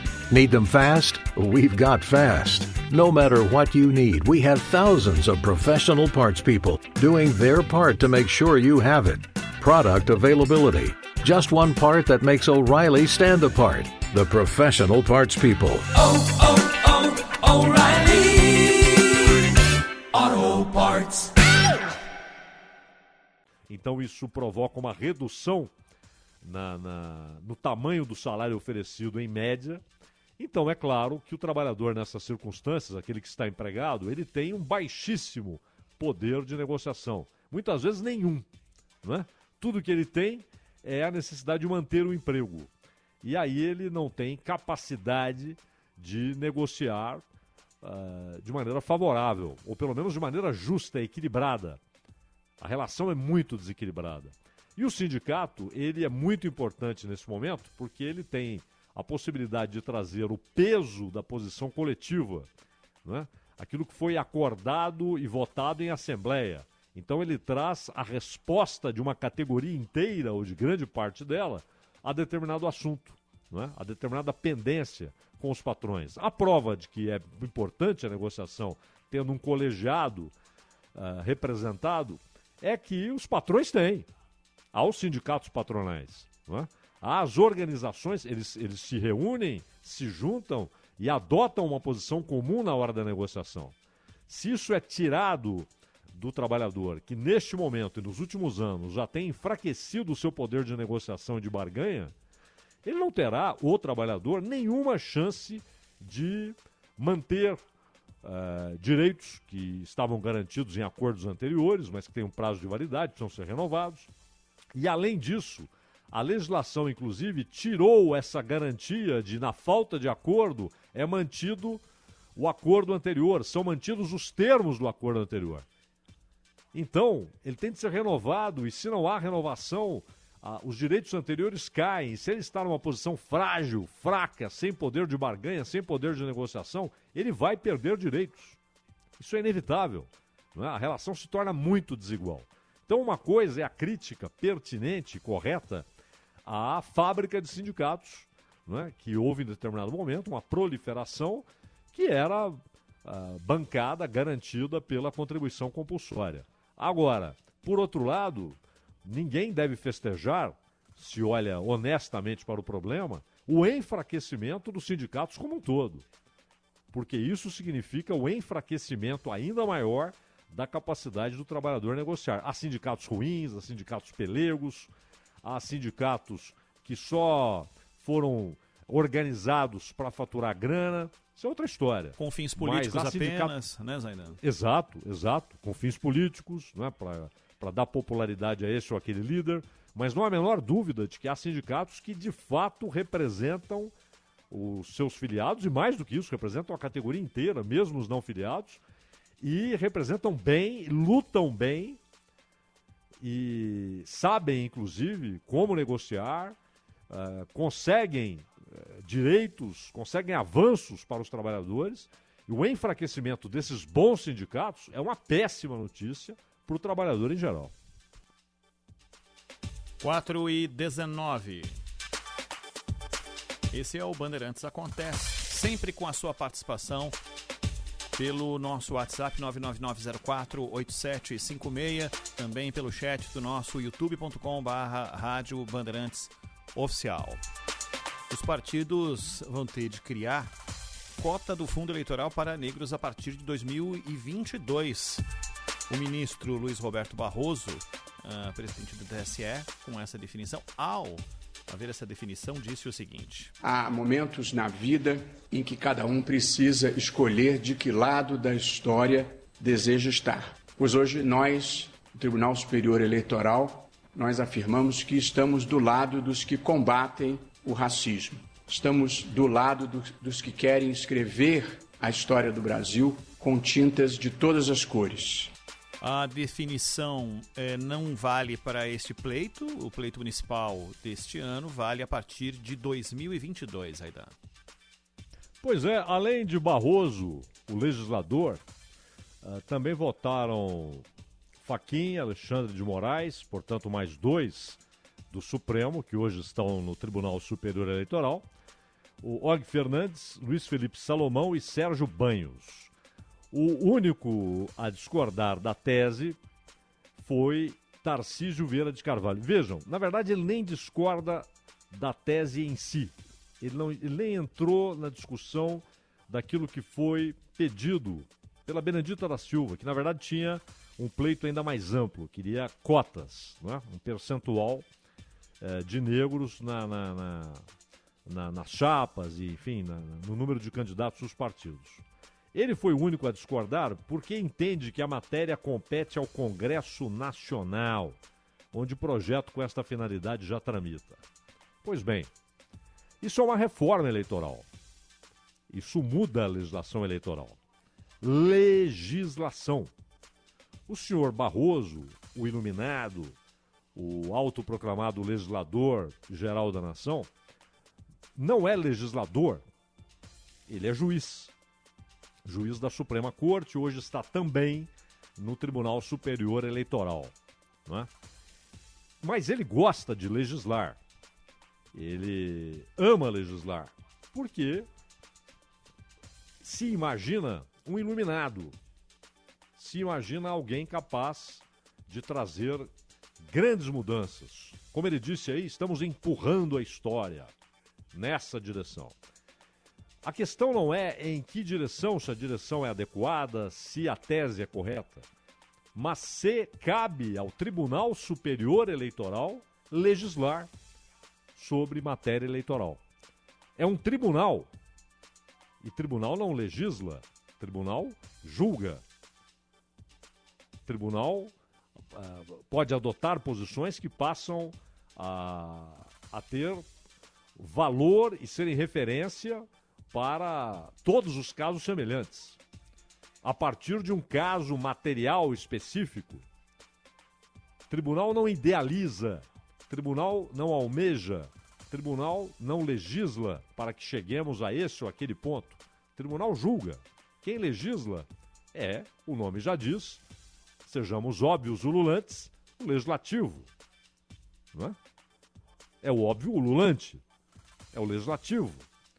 E o legislativo está lá para legislar porque recebeu votos para isso. Cada um tem a sua função institucional estabelecida pela Constituição E não cabe a juízes legislarem a respeito de, do que quer que seja. E não é a primeira vez. Também no Supremo, Barroso legisla. Né?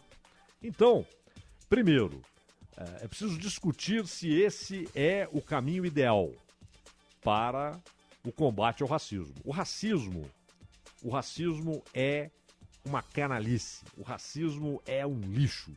O racismo é inaceitável. É preciso combatê-lo, tanto no dia a dia quanto institucionalmente e na elaboração de leis. Isso é indiscutível para qualquer um que concorda com o que estamos dizendo, ou seja, que o racismo é uma coisa canalha, tem que ser combatida. Sempre, sempre. É inaceitável. É inaceitável. Não há argumento, o pequeno argumento, não, mas veja bem. Não, não há. Ele é inaceitável. Não é? Agora, se é ou não o melhor caminho fazer isso na legislação eleitoral, cabe a quem discutir? Aos representantes do povo. Aqueles que foram eleitos receberão votos para debaterem, conversarem, apresentarem propostas, e lá que Benedita da Silva deveria ter apresentado a proposta, e o Congresso vai legislar a respeito. Se o que o Congresso decidir ferir, por exemplo, a Constituição, aí sim, aí o Supremo se manifesta e diz: essa lei aprovada pelo Congresso Nacional é incompatível com a Constituição e, portanto, é inaceitável. Esse é o papel do Supremo Tribunal Federal. E, em alguns casos, do Tribunal Superior Eleitoral, ou seja, quando o assunto é referente à eleição. Mas não cabe ao TSE ou ao STJ ou ao Supremo, não cabe a qualquer dessas cortes a legislação, a elaboração de leis. Isso cabe ao legislativo. Não é? Mas, uh, nesse vazio que a, a, mediocridade do Congresso Nacional acaba, acaba gestando, né? esse vazio gestado pela mediocridade do Congresso Nacional, alguns que se pretendem iluminados também se proclamam legisladores. Né? Então, acho que às vezes ah, ah, o Barroso se sente como o, o, o Bismarck, elaborando sozinho um texto constitucional. 4 e 26. Já já tem entrevista aqui, vamos falar sobre o mercado de gás. É, o, o andamento desse projeto e é, a abertura desse mercado tão importante e a votação que vai acontecer lá no Congresso Nacional. Bandeirantes acontece. Trânsito. Oferecimento Braspress, a sua transportadora de encomendas em todo o Brasil. Em São Paulo, ligue 2188-9000 e PicPay, taxa zero nos primeiros 60 dias. PicPay Empresa. Ronaldo Rodrigues já está conosco. Boa tarde, Ronaldo. Boa tarde, Ronald, Zaidão, uma grande tarde para todos. Vou começar falando do corredor norte-sul, que está difícil no sentido da Zona Norte já, hein? A coisa congestiona já a partir da ligação leste-oeste, vai ruim até a passagem pela Avenida do Estado. Problemas também no sentido de Interlagos, da Pinacoteca até a, ligação, até a altura da ligação. Cuidado também com o finalzinho do elevado, difícil já para quem segue no sentido da Radial Leste.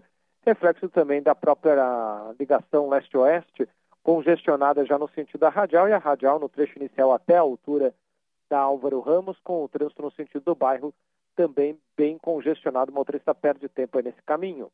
Quebrou, trincou? Autoglass é o nome certo. Alto nível de qualidade na troca de para-brisa, farol, lanternas e retrovisores. Acesse autoglass.com.br e saiba mais. Bandeirantes acontece.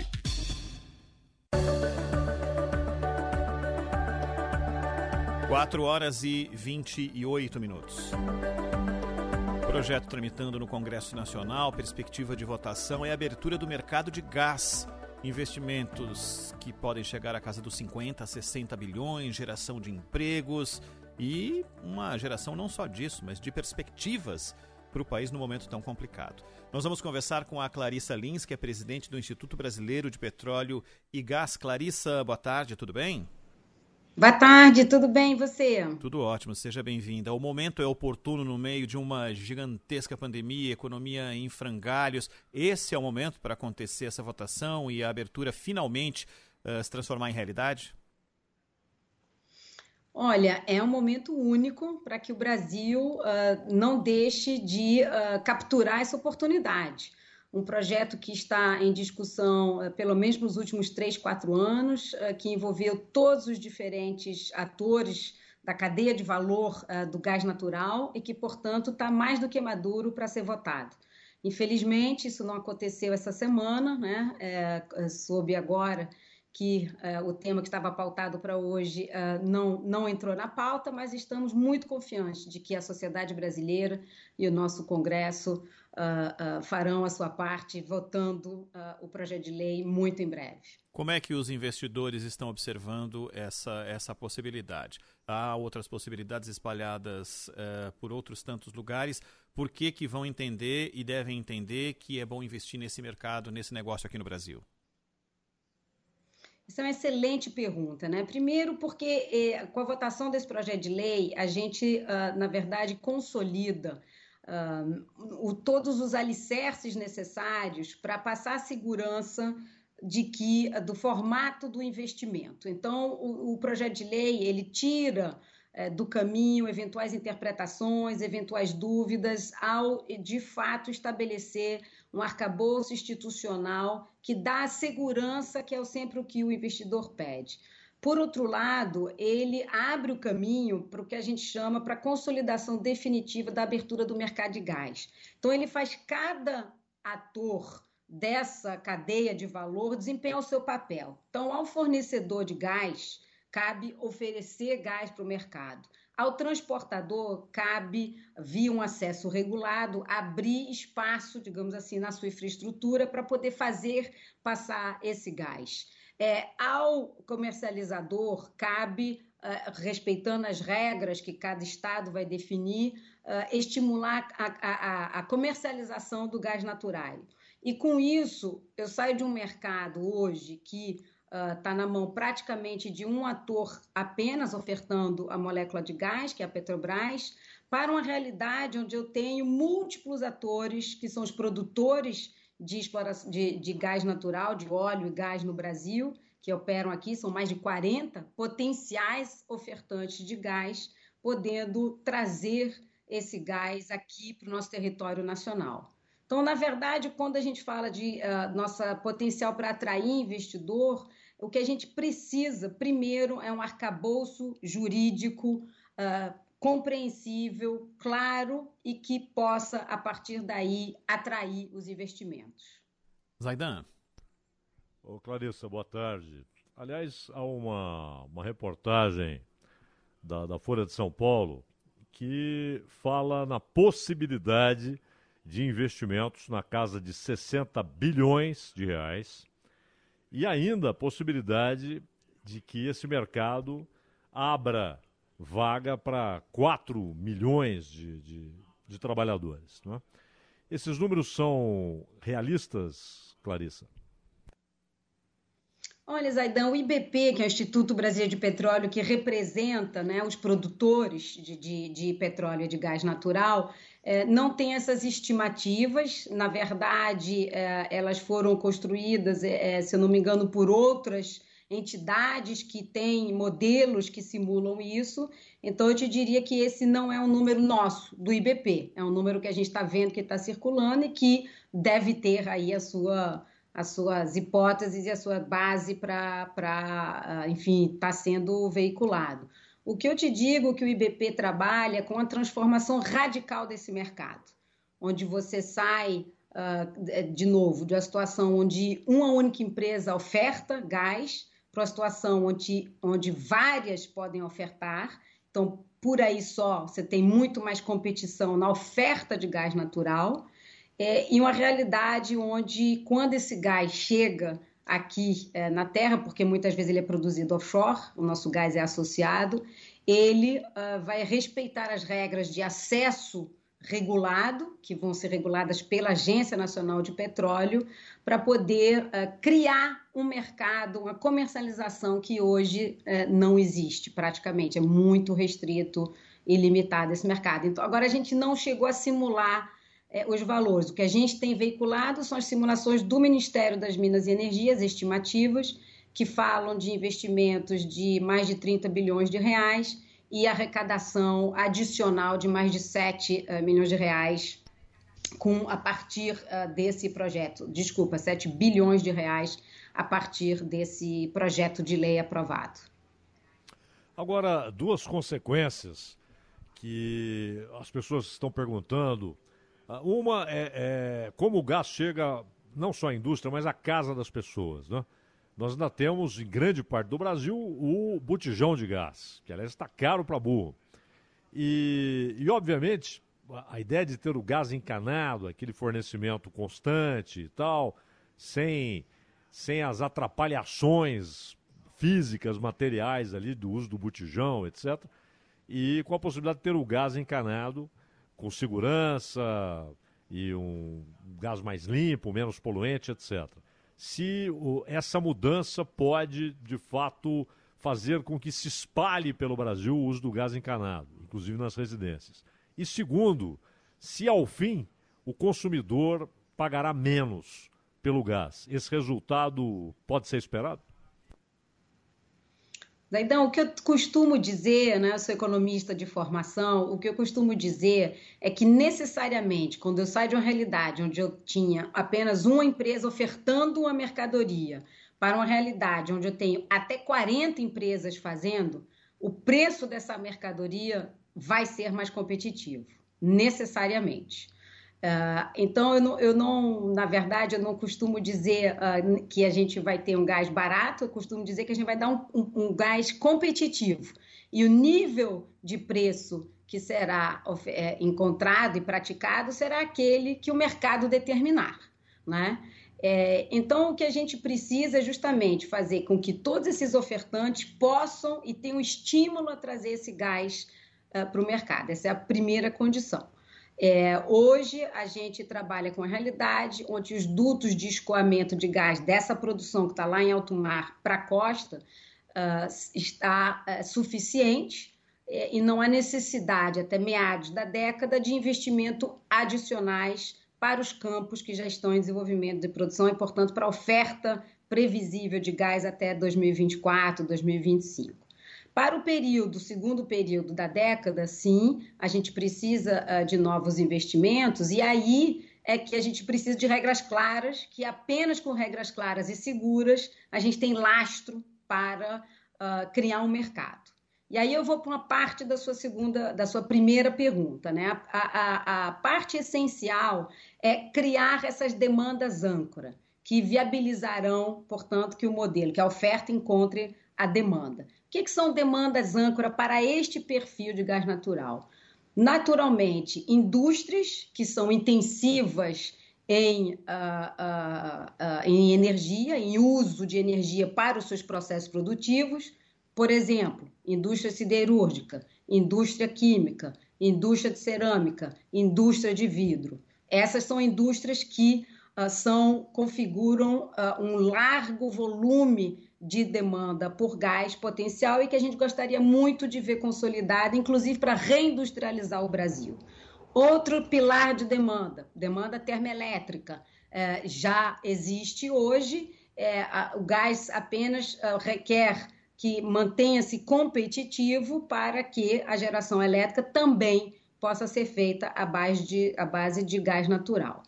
Esses são os mercados típicos para esse gás que, cujo mercado está sendo aberto. Aquele gás ao qual você se refere, né, que é o e aí só, enfim, o GLP, o GLP ele sai da refinaria, é outro processo produtivo, né, o gás de botijão, ele sai da refinaria é, e ele não depende tanto da dinâmica desse mercado ao qual a gente está se referindo. O gás canalizado, ele é canalizado e distribuído pelas redes de gasodutos que ficam a cargo das companhias distribuidoras de gás, que são um monopólio natural. Então, cada estado tem a sua companhia de distribuição de gás, que tem por constituição o dever de distribuir o gás canalizado. Então, elas terão mais gás, certamente, chegando uh, uh, a elas, o chamado City Gate, uh, e fazendo essa distribuição de gás canalizado. Mas essa outra demanda âncora ao qual me referi e que requer um gás competitivo, ele se dará no mercado de comercialização de gás, que é complementar e diferente, feito por um outro agente econômico do que o distribuidor. Eu não sei se eu fui claro ou se eu fui muito técnica claríssima. aqui. Não, hum. claríssima, claríssima. Agora, o, o, o Clarissa, o, uma última da minha parte aqui, você falou exatamente desse princípio que é óbvio, né? ou seja, se há uh, concorrência, se há mais fornecedores, mais produtores ou mais distribuidores, dependendo do que a gente está falando, uh, a tendência é haver um preço melhor. A concorrência produz isso, historicamente. No entanto, uh, também há um, um, outro fenômeno que é o da cartelização, né? e que muitas vezes leva a preços iguais ou parecidíssimos, mesmo quando há concorrência. E o Brasil precisa de mais concorrência no setor bancário, no, no companhias aéreas, né? É, enfim, falta concorrência no Brasil. Há, há, muitos monopólios, oligopólios e tal. E, e o risco de cartelização, a, a, a, legislação da abertura do mercado de gás, ele lida com isso? Ele coloca impedimentos à cartelização? Esse é um excelente ponto que você levanta, Zaidan. Na verdade, o que esse projeto de lei faz e que é fundamental é que ele coloca as restrições, não a cartelização, mas o que a gente chama verticalização. E aqui eu vou explicar porque ele é um conceito, de novo, um pouco técnico, mas a verticalização significa que um único ator econômico atua nos diversos elos da cadeia. Então, o produtor acaba também sendo transportador de gás, acaba também entrando na empresa de distribuição e, eventualmente, de comercialização de gás. O que, que significa isso para o mercado? Que o preço que ele pratica entre esses diferentes elos da cadeia não é transparente e que ele pode alocar o preço de acordo com a unidade de negócio, com aquela atividade que ele quer valorizar. E o consumidor final, portanto, pode estar tá pagando, pode estar tendo um subsídio cruzado com relação a um, um outro consumidor ou uma atividade uh, que não seja adequadamente remunerada. Então, o que o, o, o, o órgão uh, antitrust do Brasil, que é o CAD, fez com a Petrobras, que era esse ator totalmente verticalizado uh, em 2018, ou 2019, eu sempre me confundo, foi obrigar a Petrobras a assinar um acordo com o CAD dizendo que ela ia vender algumas partes dessa cadeia de valor. Então, a Petrobras vendeu os gasodutos de transporte atraiu mais de 12 bilhões de dólares de investimento para o nosso país, vendendo dois gasodutos para dois grupos estrangeiros diferentes. E agora está uh, ah, dando acesso é, às, às, suas instalações é, essenciais de unidade de processamento de gás natural, vendendo também a sua participação em distribuidora de gás e sendo impedida, portanto, de ser esse ator que controla todos os elos da cadeia e cujo preço não é transparente ao mercado, que é o que a gente sabe que não é saudável. Então, o que essa lei faz é evitar que um ator privado venha também a verticalizar a sua atividade, obrigando com que o produtor de gás não possa entrar na atividade de transporte de gás, justamente para que sejam partes diferentes e que os preços sejam transparentes e os volumes transacionados também sejam transparentes, e ele também impede que o transportador de gás seja o distribuidor e o comercializador. Então, o que, que isso significa? Que eu vou ter necessariamente múltiplos atores nas diferentes, nas diferentes partes uh, uh, do, da cadeia de valor do gás natural. Portanto, estimulando transparência de preços, relações econômicas saudáveis, porque não tem subsídio cruzado, não tem uh, preço de transferência dentro de uma mesma empresa e certamente evitando, digamos assim, arranjos concorrenciais esdrúxulos.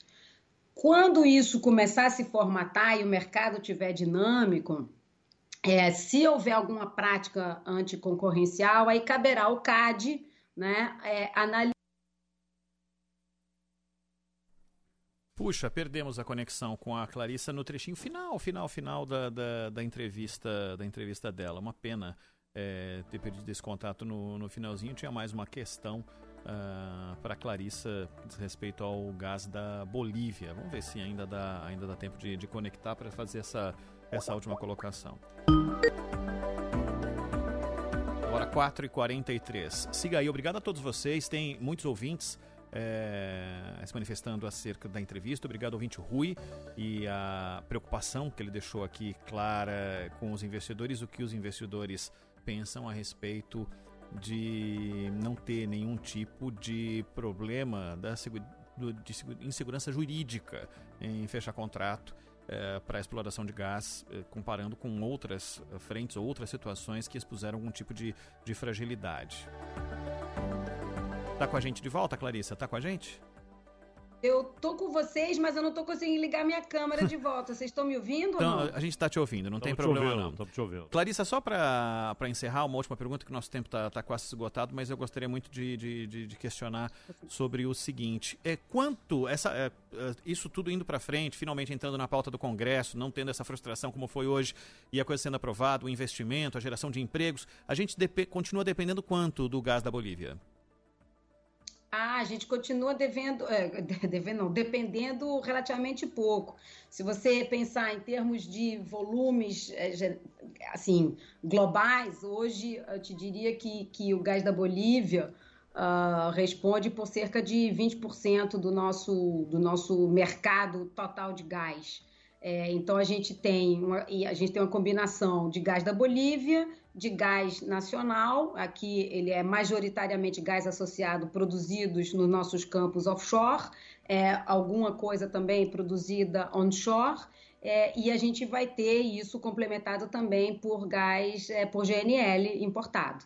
Então, acho que a beleza do mercado é essa: a gente vai ter diversas fontes uh, produzidas ou, ou comercializadas né, por diversos players e regras claras, monopólios naturais sendo regulados pela Agência Nacional de Petróleo, é, e eu acho que isso tem tudo para ser uh, uma excelente oportunidade para o Brasil uh, aproveitar de uma maneira competitiva e saudável dessa fonte energética que é o gás natural, uh, que é das fontes fósseis a menos emissora e que nos ajuda né, a caminhar de uma maneira segura na transição energética pelo qual todos os países eh, passam. Clarissa Lins, presidente do Instituto Brasileiro de Petróleo e Gás. Clarissa, muitíssimo obrigado aí pela atenção com a Rádio Bandeirantes. A gente vai voltar a se falar uma vez que o assunto entre na pauta, esse projeto avance. A gente vai ter inúmeras outras oportunidades de conversar, tá bom? Muito obrigada pelo convite. Estou sempre à disposição. Valeu. Obrigada. Até mais. Valeu. Tchau, tchau. Boa tarde, Clarissa. Boa tarde. Repórter Bandeirantes. Agora, 4 horas e 46 minutos, o Rio de Janeiro registra o primeiro caso suspeito de reinfecção por coronavírus, de acordo com a Secretaria de Estado de Saúde. A paciente é uma mulher de 39 anos, moradora de Volta Redonda, no sul fluminense. A mulher, que não teve a identidade divulgada, se infectou em maio e em agosto. Agora de Belo Horizonte, Gabriele Álvares. A Câmara dos Deputados pode votar hoje a criação do TRF da sexta região. A sessão virtual do plenário começou há pouco e o projeto já teve as discussões retomadas. A ideia do tribunal é abranger apenas Minas Gerais, que hoje representa a maior parte dos processos que tramitam dentro do TRF1, que abarca outros 12 estados, mais o Distrito Federal. Ontem, o Partido Novo foi o único contrário à matéria e tentou obstruir a votação, que foi encerrada por uma falha técnica. Os defensores da proposta alegam que não haveria novas despesas e que o projeto representaria celeridade na Justiça Federal. O ministro Alexandre de Moraes, do Supremo Tribunal Federal, arquivou dois pedidos da extremista Sara Giromini para anular provas da CPI das fake news que foram inseridas no inquérito que apura ataques à corte e, que no, e no que investiga o financiamento de atos antidemocráticos. A defesa da extremista, que é investigada e cumpre ordem de recolhimento domiciliar, argumentou que as provas seriam falsas. Agora de Brasília, destaque do repórter João Pedro Melo. O ministro das Comunicações, Fábio Faria, afirmou que a liberdade de expressão é um caminho essencial para o desenvolvimento do Brasil. A afirmação ocorreu durante a cerimônia de posse do novo presidente da Associação Brasileira de Rádio e Televisão em Brasília. O diretor-geral do Grupo Bandeirantes na capital do país, Flávio Lara Rezende, tomou posse na Aberte para um mandato de dois anos. Ainda durante esse evento, Fábio Faria anunciou que, após muitas negociações, o chamado leilão das frequências 5G deve sair no primeiro semestre de 2021. 5G virá no ano que vem primeiro semestre, não queremos adiar nada, muito pelo contrário, na hora que pudermos é, realizar esse leilão será realizado, vamos, iremos cumprir todas as etapas necessárias, mas espero ali no primeiro semestre, não sei o mês ainda, mas com certeza iremos realizar esse leilão. 4 horas e 48 minutos. Repórter Bandeirantes. Bandeirantes acontece. Não é de hoje que o cuidado da Sul América com você é completo. Quando poucos pensavam na importância da saúde à distância, a gente já oferecia esse serviço no app. E hoje ele evoluiu e está ainda melhor. Com o Saúde na Tela, milhares de pessoas estão sendo atendidas por terapeutas e médicos de mais de 50 especialidades da rede credenciada Sul América. E o pedido de exame e receita médica chegam na tela. Acesse sulamerica.com.br barra saúde na tela e saiba mais. A Pizzeria Marguerita entrega em sua casa, além das tradicionais pizzas, deliciosas sobremesas, entradas e saladas. Lembramos que as instalações, os amplos salões, os colaboradores e delivery da Marguerita estão rigorosamente adaptados ao momento de preservação da higiene. Ligue para 2714-3000, 2714-3000, Marguerita Delivery e consulte o atendente sobre o perímetro de entrega. Marguerita, a Doc Lobo com Tietê. Tóquio Marine, uma seguradora completa para você ir mais longe. Fale com seu corretor. E Tenda Atacado, qualidade, variedade e os melhores preços. O Tenda é vantagem por atacado. Aproveite. Tóquio Marine e Tenda Atacado trazem agora. Indicadores econômicos.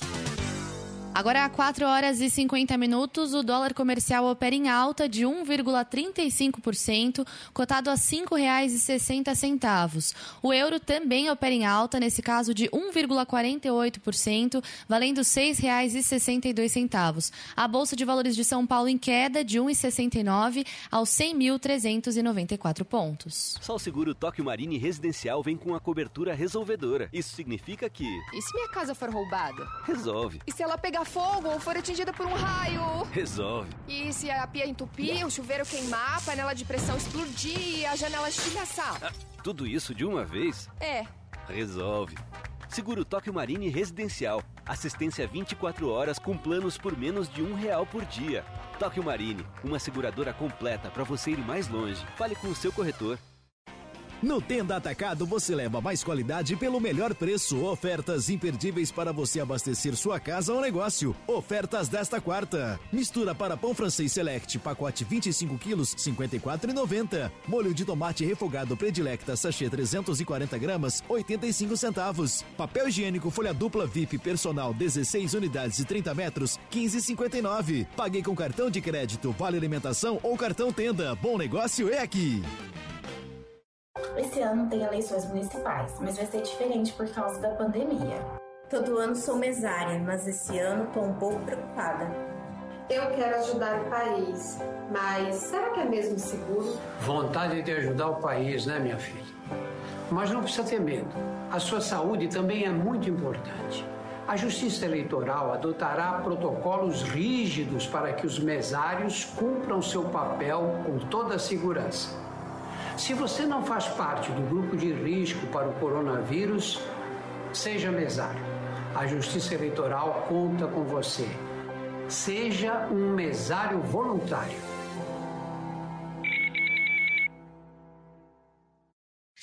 Trânsito.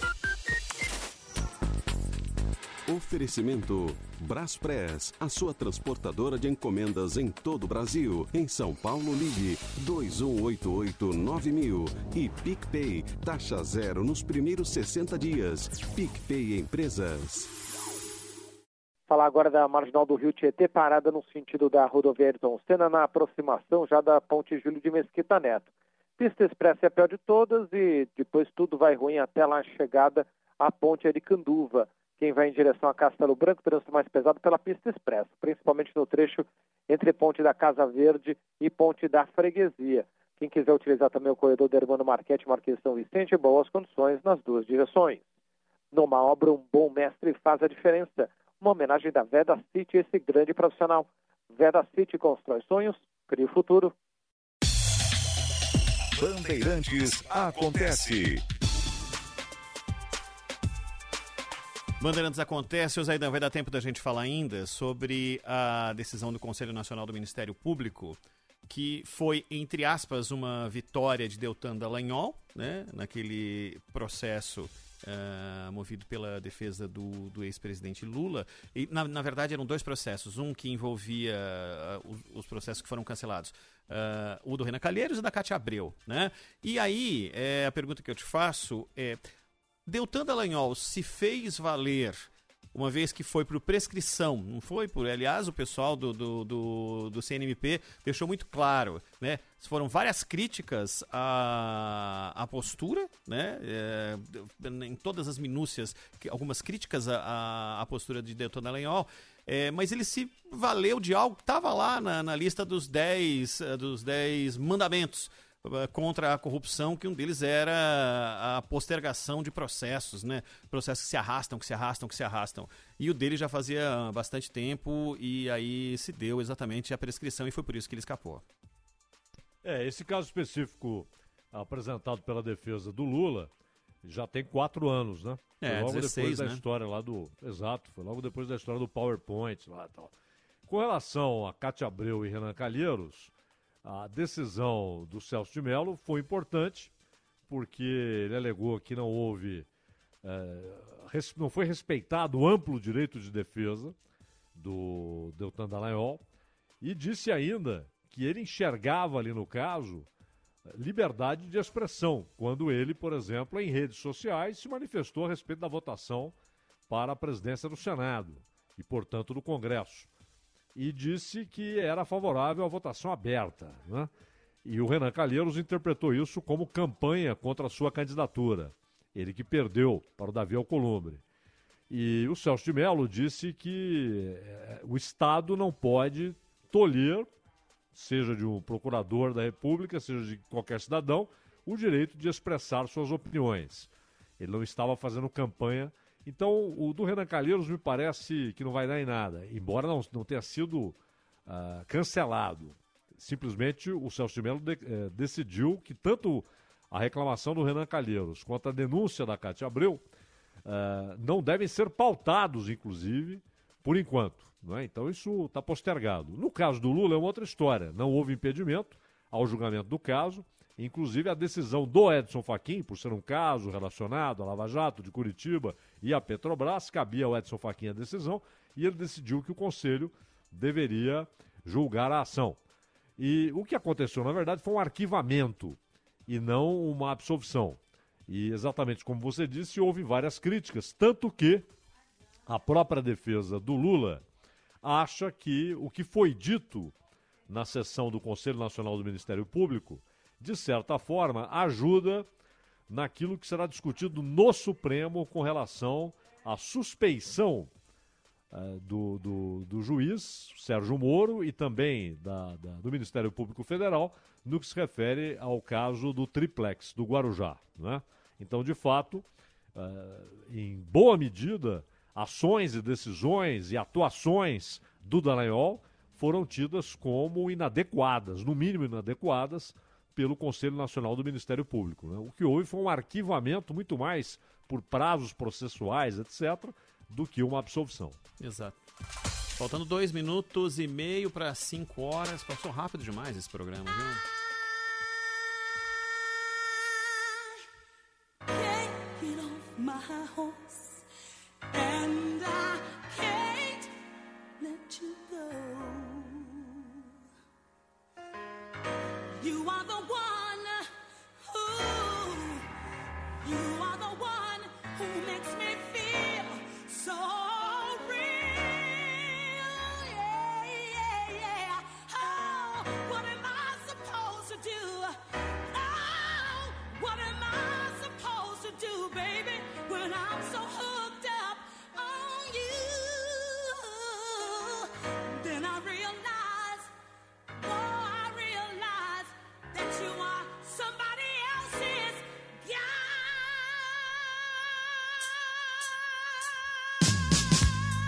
Achei que seria um assassinato eu cortar essa introdução de Somebody Else's Guy com Jocelyn Brown, mais uma da casta das cantoras negras americanas de voz potente. Este ano completa 70 anos de vida Jocelyn Brown, uma uh, das artistas que teve música no top 100 da Billboard lá no, nos Estados Unidos, exatamente com essa canção Somebody Else's Guy. O Zaidan, para terminar, o nosso Bandeirantes Acontece foi muito legal, o programa especial de hoje muito bom com imagens do Léo Moraes no YouTube, Rádio Bandeirantes Oficial. Lá na Central Técnica, o Roberto Dias e o Eric Verniz e a produção e coordenação da Gabriele Guimarães. Lembrando que daqui a pouco tem o Bastidores no Poder com o Cristiano Panvec, o Cláudio Humberto. Depois tem Jornada Esportiva, né? Hoje o São Paulo joga com o Atlético Paranaense, tem Rogério Assis, o Bernardo Ramos, o Rafael Bellatini. Depois tem o Corinthians com Fortaleza com Ulisses Costa, o Neto, o João Paulo Capelanes, Milton Neves e também o Guilherme Simati. Até amanhã, Ronald. Valeu, Zaidan. Bom descanso aí. Termina essa edição do Bandeirantes Acontece, agradecendo a sua companhia pela nossa live no youtube.com barra Rádio Bandeirantes Oficial. Obrigado a você pelo dial da Rádio Bandeirantes e você que interage conosco pelas redes sociais. Para começar a nova live do Bastidores do Poder com o Cristiano Panvec, toda a equipe já postos para trazer a melhor informação da tarde desta quarta-feira. Muito obrigado pela companhia, até amanhã.